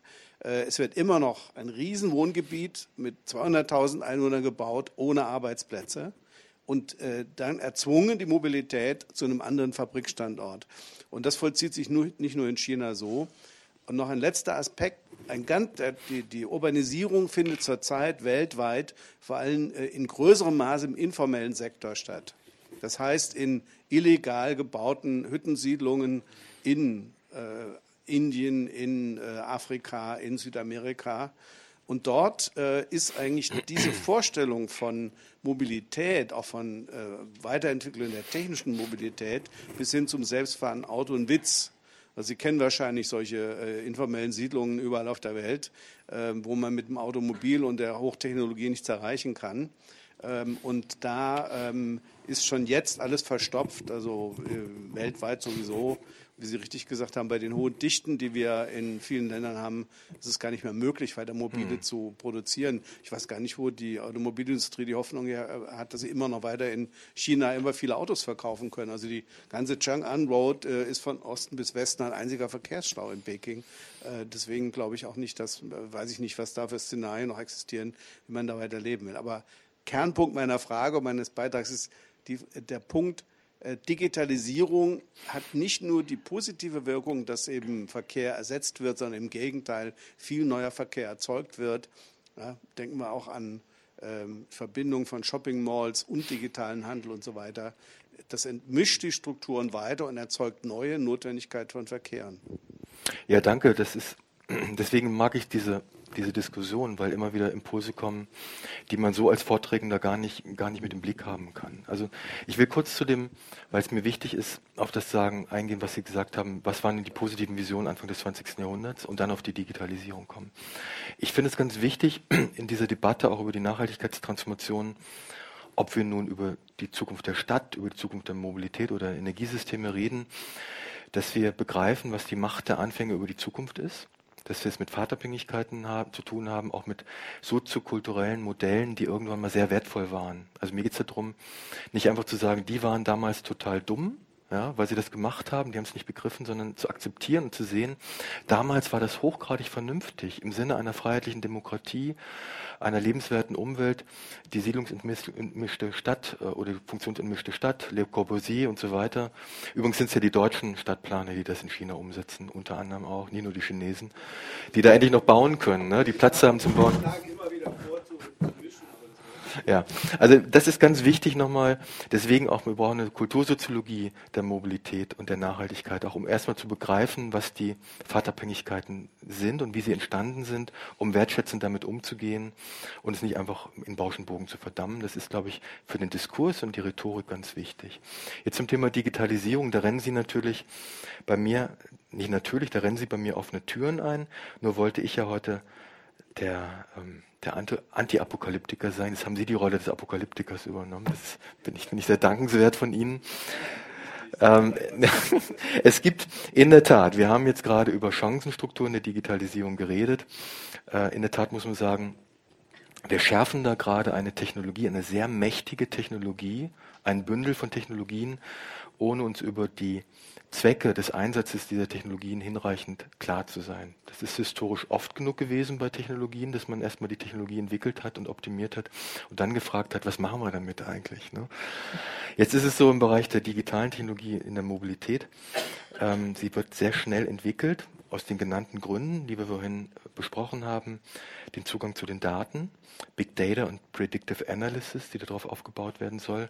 Ich spreche immer von vier Schattenseiten ähm, der Digitalisierung, die wir jetzt schon diskutieren müssen, um sie mit in den Griff zu bekommen. Das einmal ist das Thema die rechtlichen Dimensionen, die Transparenz. Ne?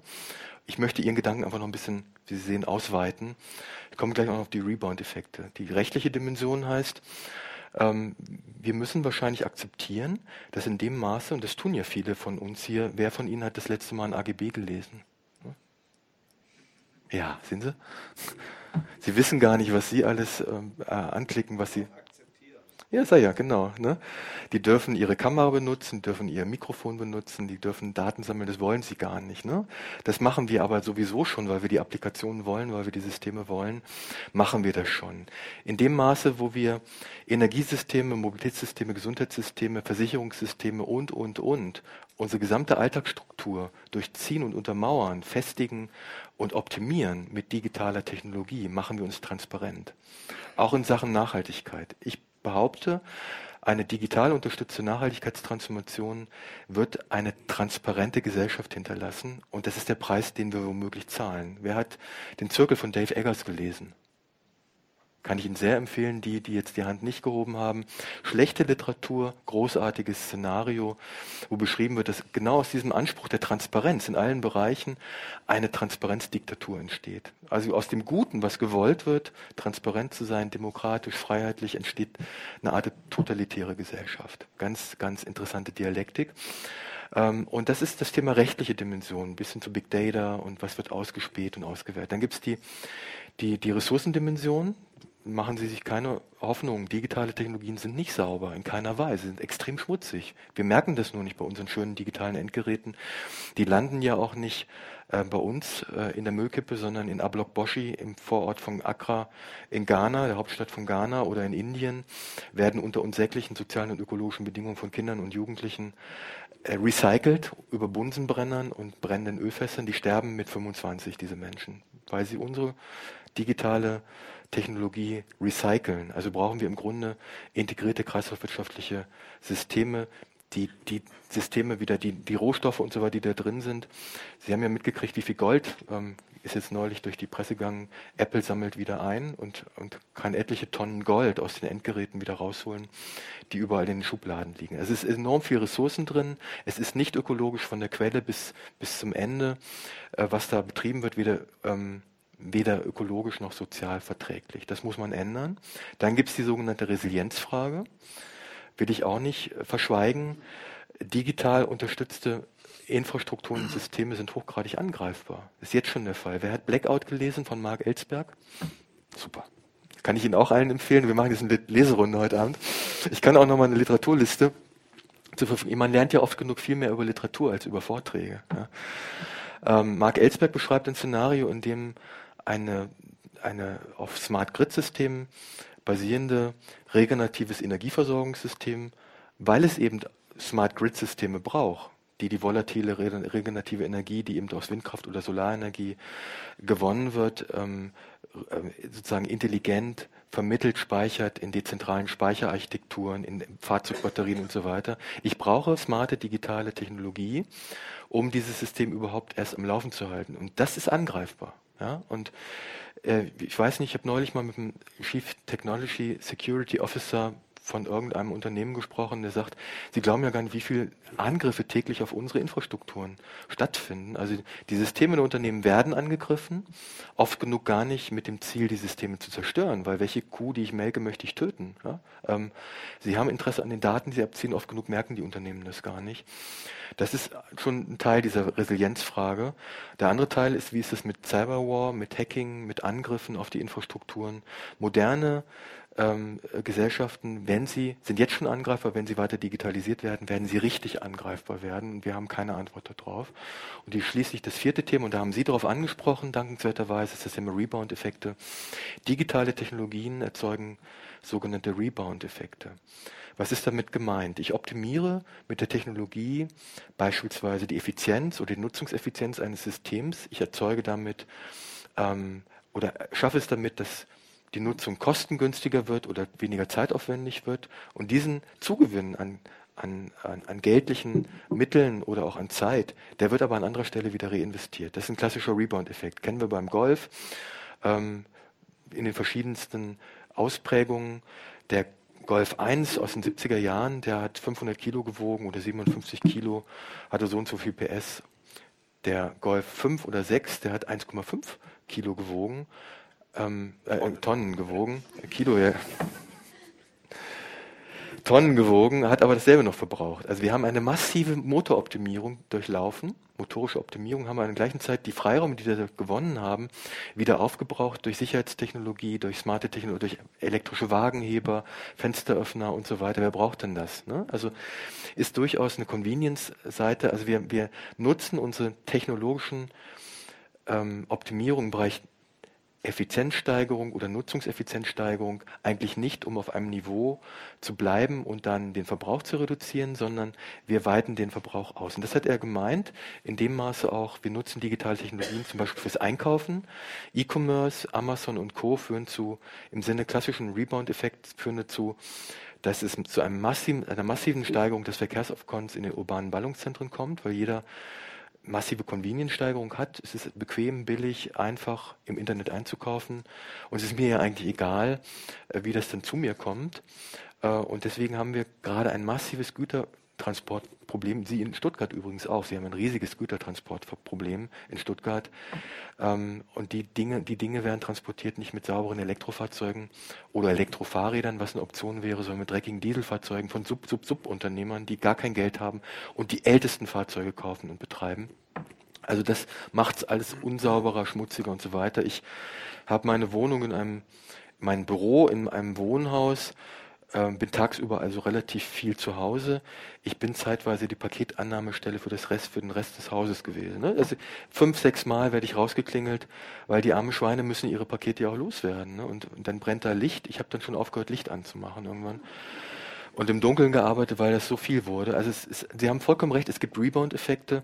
Und diese vier Dimensionen, da können wir noch die sozialen Dimensionen, die beschäftigungspolitischen Dimensionen dazu nehmen, sind die Schattenseiten der Digitalisierung und die werden uns nur zu mehr Wachstum führen. Also meine These ist, die Digitalisierung, so wie sie heute von der deutschen Industrie gedacht wird und auch vom Silicon Valley gedacht wird, auch von der deutschen Politik gedacht wird, führt nur zu einem extrem weiteren extremen Wachstum ähm, und nicht zu einer Entkopplung von Wachstum und, und Ressourcenverbrauch.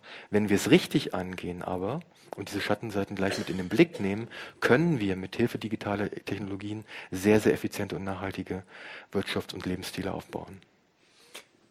Ich würde gerne noch einen Aspekt aufgreifen, ähm, den Herr Bott ganz zu Beginn angesprochen hat.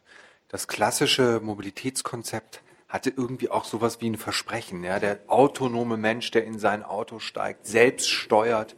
Ich finde es auch interessant, wie viele Autos diese Vorstellung vom autonomen, souveränen Subjekt auch sprachlich irgendwie ausdrücken. Ich glaube, von Opel gab es doch einen Senator, nicht? Oder Kapitän oder so. Also irgendwie scheint das. Admiral, Senator, Kapitän. Ja, so. Also das irgendwie hat das sozusagen eine ganze Subjektvorstellung mittransportiert. Und für mich wäre jetzt die Frage, wenn das stimmt, dass ein nachhaltiges Subjekt beispielsweise ein transparentes oder ja, transparenteres Subjekt ist, das also den Zugriff zu den Daten eher erlaubt.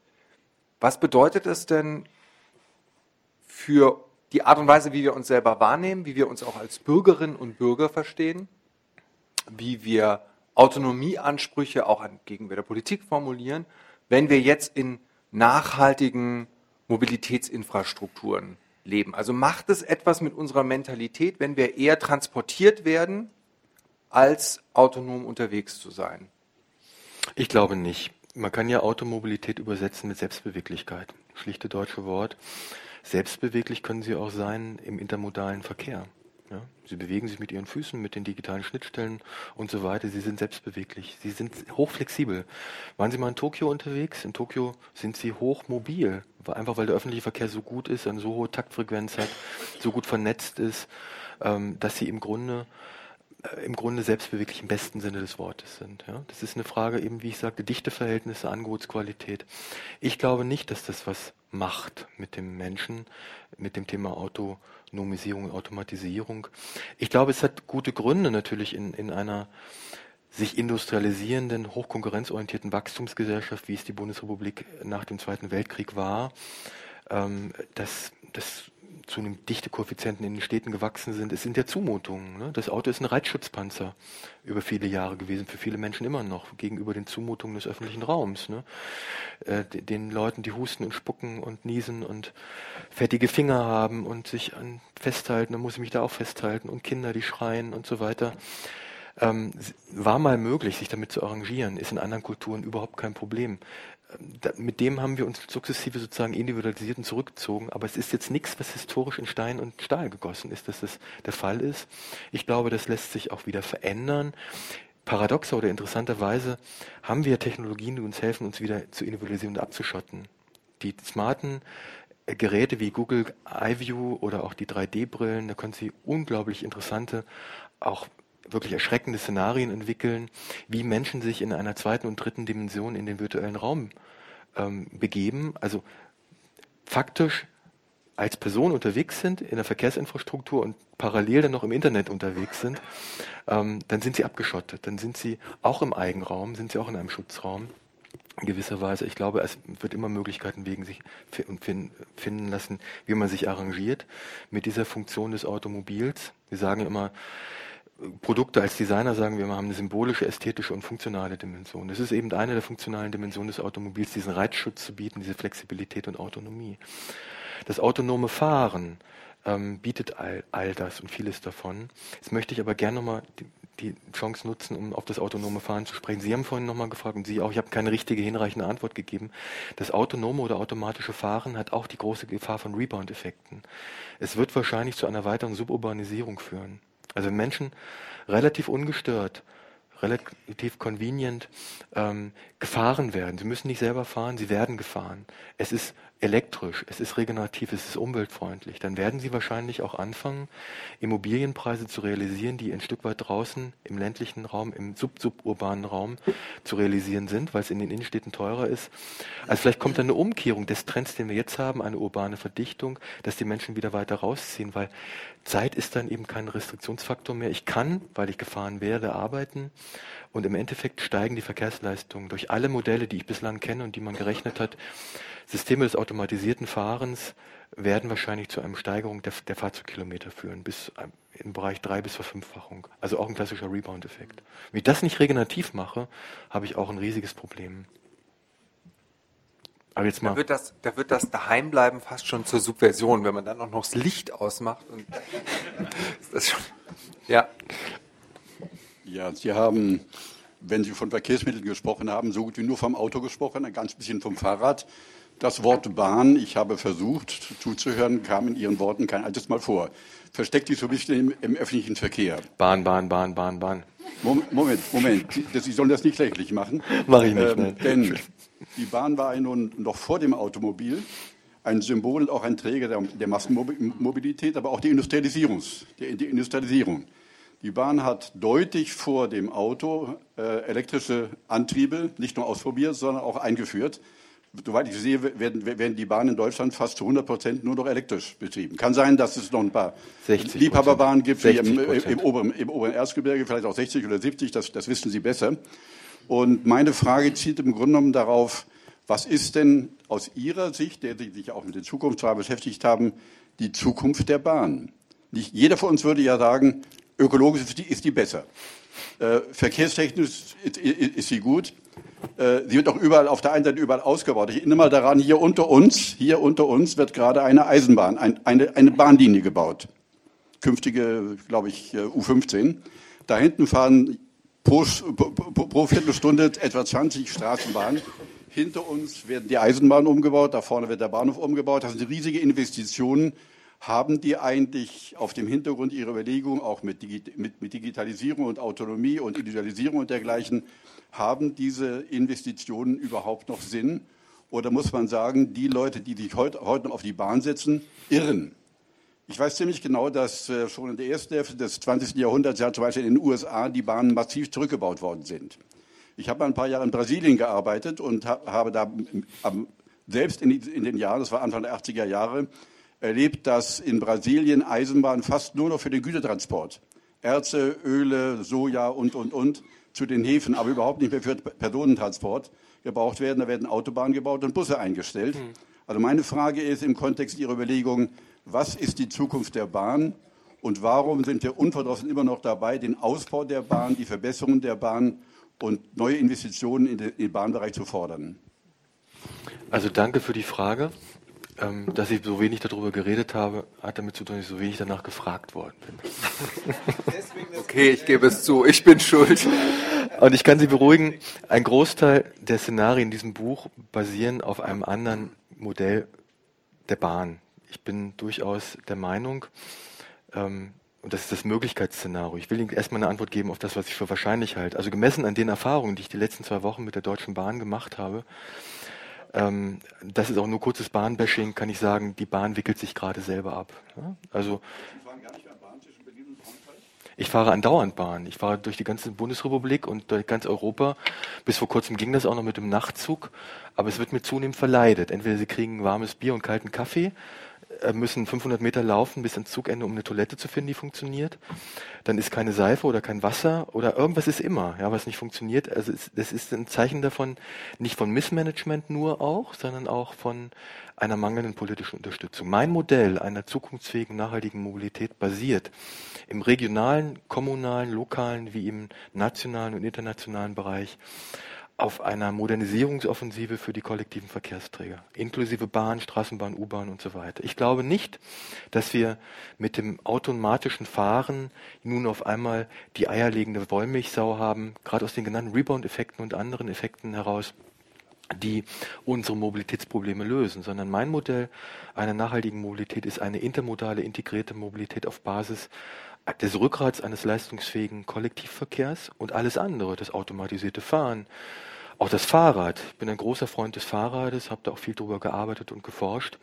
Das Fahrrad ist ja nun auch nicht mehr das, was es mal war. Man muss ja eigentlich von der Zweiradkultur sprechen. Die moderne Zweiradkultur ähm, integriert das elektrische Fahren und die Digitalisierung zu einem völlig neuen Modell von Zweiradkultur im Personen- wie im Güterverkehr.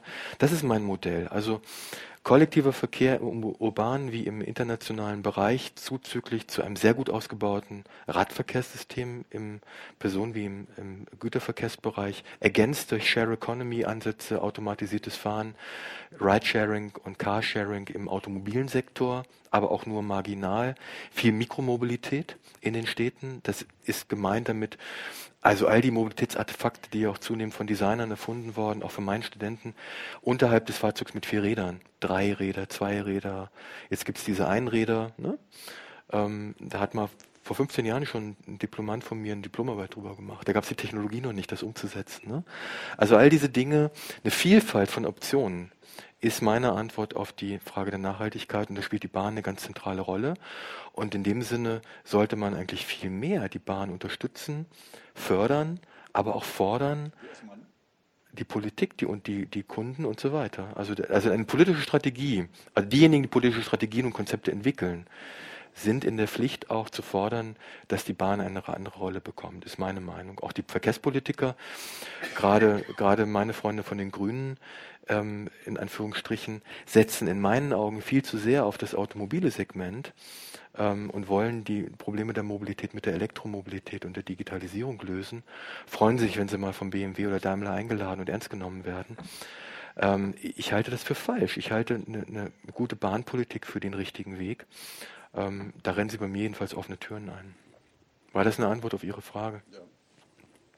Das freut mich. Jetzt sehe ich noch zwei Fragen. Vielleicht können wir die sammeln. Auch die E-Mobilität äh, macht Umweltverschmutzung, die Reifenabrieb und alles. Das ist ja nicht äh, ökologisch. Das muss man auch sagen. Das wird immer so hochgelobt. Das ist, kein, das ist ein ganz großes Problem auch. Die brauchen die Platz, den Platz, die Parkplätze und sie, sie produzieren Feinstaub. Dann haben wir hinten noch eine Frage. Vielleicht können wir das. Ah ja. Äh, ich möchte nur sagen, ich kann in Stuttgart ja gar nichts mehr direkt anfahren. Auf, aus lauter Anliegerstraßen. Wenn ich irgendwo, irgendwo direkt hinfahren muss und ich benutze die Anliegerstraße nur 200 Meter und ich werde erwischt, ich kriege einen saftigen Strafzettel. Ich muss drei Kilometer Umweg fahren, um dorthin zu kommen. Ich kann, die An mhm. ich kann die Straße nicht benutzen, die 100 Meter, die 250 Meter. Ich muss erst mal außen rumfahren und wieder dann zurück und den Berg hoch, damit ich da hinkommen kann. Ja. Und ich glaube, wir haben hinten in der letzten Reihe, ähm, Elke, ganz hinten in der letzten Reihe, vielleicht nehmen wir die auch noch dazu. Ja, ich, und dann biegen wir sozusagen auf die Zielgerade ein. Ich würde gerne noch mal einen äh, Stefan Krüger ist ja, mein hallo, Name, ganz hallo, hier hinten. Hallo. hallo. Äh, einen Gedanken an die äh, autonom fahrenden Fahrzeuge wenden und einen kleinen Bogen schlagen. Äh, vor etwa 200 Jahren hat es der Mensch geschafft, über die Kraftmaschine, über die Dampfmaschine sozusagen mehr Kraft zu erzeugen als mit äh, Muskelkraft. Und äh, jetzt gerade sind wir in einer neuen Umbruchzeit nach meiner Einschätzung, dass der Mensch es schafft, Maschinen zu erzeugen, die äh, mehr Geistesleistung sozusagen vollbringen äh, als er selbst das kann, zumindest in, in Teilen. Und da ist das autonom fahrende Fahrzeug möglicherweise so ein Vorreiter dazu oder so, so, so, so eine Ikone auf diesem Weg dahin.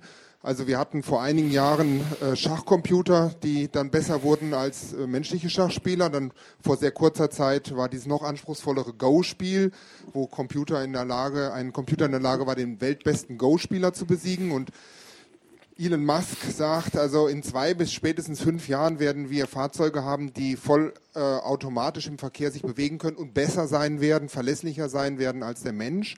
Das hört sich so ganz wunderbar an. Das sind so tolle Welten und ich bin auch nicht frei davon, mich auch selbst in dieser Begeisterung dafür zu verlieren. Äh, wenn wir es aber konsequent zu Ende denken, dann schaffen wir uns eine Umwelt, in der dann Fahrer äh, un, unüberflüssig und unnötig werden, die man gar nicht mehr brauchen kann, weil sie unzuverlässiger sind als die, äh, als die Maschinen. Äh, das wird dann möglicherweise zu einer flächendeckenden Unbrauchbarkeit des Menschen im Arbeitsprozess sein. Diese Maschinen werden aber dann äh, zum Beispiel keine Steuer auf Arbeit erzeugen. Das heißt, äh, wir werden in unserer Gesamtökonomie möglicherweise ein weitgreifendes Problem bekommen, dass wir eben keine Renten mehr erzeugen, keine Steuern mehr erzeugen oder wesentlich weniger Steuerertrag bringen. Äh, das heißt, wir müssen nicht nur über diesen ökologischen äh, Bereich äh, uns Gedanken machen, sondern auch über den sozialen Auswuchs, den es dann darin gibt. Das heißt, wie erzeugen wir praktisch Einkommen, wie erzeugen wir soziale Abfederung, wie erzeugen wir Beschäftigung in unserer Gesellschaft, die vielleicht nicht monetär ist, aber die unmittelbar mit diesen Prozessen in Verbindung stehen, die wir jetzt gerade erleben, die jetzt gerade sozusagen in der Knospe vorhanden sind und nur noch aufblühen, aufzublühen brauchen. Hm. Danke. Ich fange mal mit der letzten Frage an, weil die mir dann noch besonders präsent ist. Ähm, jetzt reden wir insgesamt über Digitalisierung, nicht mehr nur über die Mobilität und Sie haben vollkommen recht. Das ist diese eine der Schattenseite, wo ich nur sagte, das ist auch noch ein Thema. Ähm, positiv gewendet ist das marxische Paradies, in der die Produktivkraftentwicklung so erfolgreich war, dass der Mensch aufhören kann zu arbeiten. Das war ja das marxische Modell äh, des Kommunismus. Der Mensch muss nicht immer arbeiten, weil die Produktivkräfte alles übernehmen. Sie haben vollkommen recht. Ähm, die Visionen der Vorreiter ähm, der Digitalisierung weisen alle darauf hin. Und die Verbindung von digitaler Technologie, die ja General Purpose Technologies sind, also in allen Lebensbereichen einsetzbar sind, und kapitalistischer Wachstumsökonomie führt zwangsläufig zu dem Modell, was Sie gerade beschrieben haben, zur Abschaffung der Arbeit. Ähm, insofern stehen wir im Grunde nicht nur äh, vor einem, vor einem Paradigmenwechsel, vor einem Zeitenwechsel. Ich habe vorhin gesagt, die Digitalisierung ist in meinen Augen, hat ein Momentum, ein transformatives Moment, die äh, menschheitsgeschichtlich so noch wohl noch nicht da gewesen ist. Ne? Ähm, und das gehört dazu, sich Gedanken darüber zu machen, in welcher Weise wir in Zukunft mit gesellschaftlichem Wohlstand umgehen, wie wir ihn verteilen, ob wir womöglich ein bedingungsloses Grundeinkommen brauchen und so weiter und so fort. Das ist eben eins dieser Felder, wo man gerade massiv optimiert technologisch, weil es den Unternehmen gerade zu Pass ist, aber sich nicht richtig aus einer gesamtgesellschaftlichen Perspektive, weil es dafür auch keine Institutionen gibt. Die Politik hat keine Institutionen, die hat kein Sensorium. Es gibt keine breit angelegten Technikfolgenabschätzungsprozesse und so weiter. Also diese, diese Frage der ökonomischen und betriebswirtschaftlichen Rationalität wird immer vorangetrieben, aber die Frage der gesellschaftlichen Vernunft, die mit verbunden sein sollte, die als Frage im Grunde vor allem stehen sollte, die wird nicht bearbeitet. Insofern haben Sie vollkommen recht. Das sind die großen Szenarien äh, dystopischer Art, die im Raum stehen. Oder eben auch nicht, wenn ich nicht mehr arbeiten muss und wir Mittel und Wege finden, den Wohlstand anders zu verteilen, könnte das ja auch einen unglaublichen Impuls in Sachen kultureller Innovation, friedliches Zusammenleben und so weiter mit sich bringen, wenn wir nicht mehr um knappe Ressourcen und Beschäftigung kämpfen müssen beispielsweise. So, jetzt zum Thema automatisches Fahren und ähm, in der Tat ist es total scary, was die, ähm, was die manche Vertreter im Silicon Valley, Elon Musk gehört nicht dazu, gerade mit einer Kollegin von auf dem Weg hierher darüber gesprochen. Es gibt die Idee, dass er auf dem Mars will, weil er irgendwann nicht mehr in dieser Welt leben will ähm, die dann von Androiden und anderen Vertretern der künstlichen Intelligenz regiert und beherrscht wird. Ne? Also die Ideen, die von Google, von Ray Kurzweil und anderen entwickelt werden, die gehen ganz massiv in die Richtung künstliche Intelligenz, den Mensch ein Stück weit überflüssig machen. Ähm, und das ist in der Tat ein reales Szenario.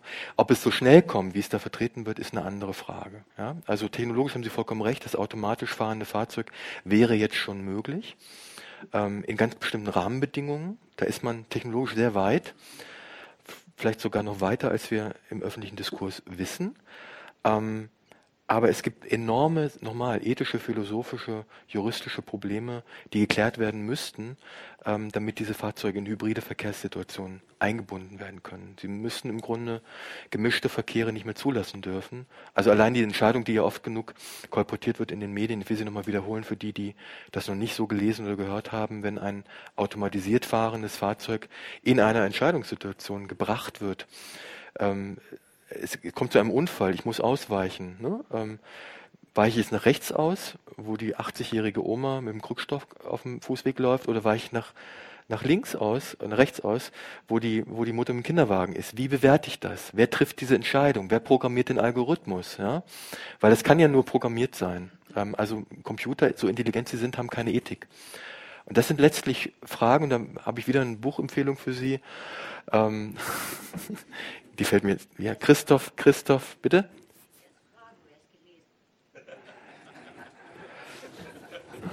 Wer hat Christoph Kucklig gelesen? Jetzt fällt mir der Titel nicht ein. Das bringe ich. Ja, jetzt ja, hier am richtigen Ort. Wir fällt mir der nach, Titel gerade nicht ein. Wir werden nach dem Ende der ich Veranstaltung glaub, ich oben kontrollieren, ob wir Ihre Liste langsam, hier direkt vor Ort Ich werde langsam können. hungrig, mir fällt nichts mehr ein. Also Christoph Kucklig, ähm, ah, die, die, die, komme ich gleich noch drauf. Also Christoph Kucklick, ein Soziologe, hat eines der besten Bücher, wie ich finde, zu dem Thema geschrieben, die, die mm, Gesellschaft. Ne? Ähm, und da beschreibt er eben genau die Szenarien und stellt die Frage, wer soll denn das entscheiden? Letztendlich gibt es eine einzige Institution in diesem Land, die diese Entscheidung legitimerweise treffen könnte. Das wäre die Bundesregierung. Ja? Jetzt stellen Sie sich mal vor, ein Verkehrssystem, in der jede Situation von der Bundesregierung entschieden werden müsste. Total absurd natürlich der Gedanke. Aber diese ethischen Probleme kommen auf uns zu, nicht nur im Bereich der Mobilität, sondern auch in anderen Fragen, müssten eigentlich geklärt werden oder sie werden wieder rückdelegiert auf ein Zufallsprinzip. Ja, man könnte auch sagen, da gibt es einen Algorithmus, der sagt, naja, das eine Mal fahre ich die Mutter mit Kind um und das andere Mal die Oma. Ähm, das gleicht sich schon irgendwie aus und ähm, äh, das, das ist aber nicht im Sinne der Sache, weil das Hauptargument für automatisiertes Fahren ist ja die enorme Verkehrssicherheit, die dadurch entsteht. Ne? So, jetzt das Thema ähm, eine kleine Reflexion zum Thema automatisiertes Fahren. Sie sehen, ich sehe das durchaus sehr skeptisch, aber man könnte auch anders damit umgehen. Das ist immer die Frage, wie gehe ich damit um? Thema induzierter Verkehr, so übersetze ich das mal, was Sie gerade beschrieben haben, dass Sie immer gezwungen werden, Umwege zu fahren. Aus welchen Gründen auch immer. Ich würde empfehlen, fahren Sie doch nicht mit dem Auto, fahren Sie mit dem Rad.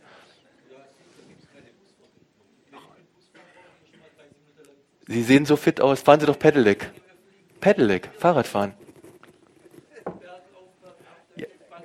Pedelec, ein Elektrofahrrad, gibt es ganz günstig bei Aldi für 600 Euro. Bitte? 600 Euro, 600 Euro bei Aldi. Aldi Nord, müssen Sie nach Nord.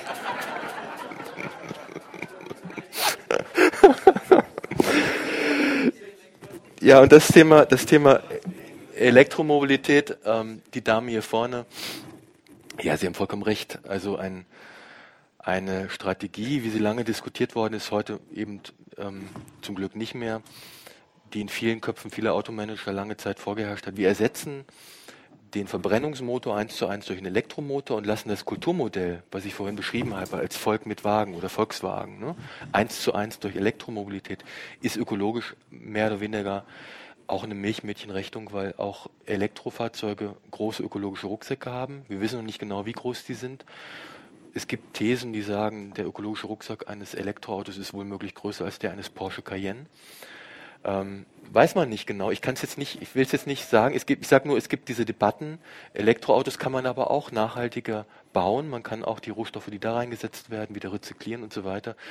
Auch für den Reifenabrieb wird sich vielleicht eine Lösung finden. Aber insgesamt natürlich ist ein Modell einer Stadt, Sie sind Stadtplaner, Sie haben das gerade beschrieben, in der wir nicht ähm, im Grunde kostbare urbane Fläche nutzen, um sie mit Stehzeugen vollstehen zu lassen, die Geld kosten. Das ist ja eine, eine äh, Sozialisierung im Grunde von Kosten, da zahlt keiner den Autobesitzer für. Sie legen hier für teuer Geld einen Bahnhof unter die Erde, um die Immobilien neu zu verticken. Da können sie auch die Parkplätze nutzen, um, um andere Dinge damit zu machen. Also die städtische Lebensqualität, Platz für Fahrradverkehr, für urbane Güterlogistik mit Fahrrädern und so weiter, wären enorm, wenn man ein Stück nur des, des Parkraums nutzen würde. Und da ist Elektromobilität natürlich auch ähm, raumintensiv. Aber als elektrobasiertes Sharing-Modell, Carsharing und Elektromobilität konvergieren aufs Feinste. Ridesharing, automatisiertes Fahren und Elektromobilität konvergieren aufs Feinste. Da ist es durchaus möglich, auf kurzen Distanzen mit wenig Fahrzeugen hohe Nutzungseffizienz zu erzeugen. Vielleicht mit Reifen, die keinen Abrieb haben. Ja. Oder wenig. Gut, wunderbar. Herzlichen Dank. Ich finde, wir machen hier einfach, äh, setzen hier einen Schlusspunkt. Ich hatte angekündigt, dass wir dieses komplexe Thema ausleuchten und abstecken, aber ich habe hab, hab den Titel Christoph Kucklick, die granulare Gesellschaft. Also, bitte auf die Liste setzen. Ähm, ich wünsche Ihnen noch einen schönen Abend. Bitte behalten Sie das IZKT im Auge, behalten Sie unsere Veranstaltungen im Auge. Oben im Herzen äh, der Stadtbibliothek wartet noch ein Glas Wein auf Sie. Auch dafür herzlichen Dank der Leibinger Stiftung. Äh, jetzt haben wir viel mentale Mobilität erlebt und wir danken nochmal ganz herzlich Herrn Rammler, ich dass er Ihnen. zu uns gekommen ist. Schönen Abend.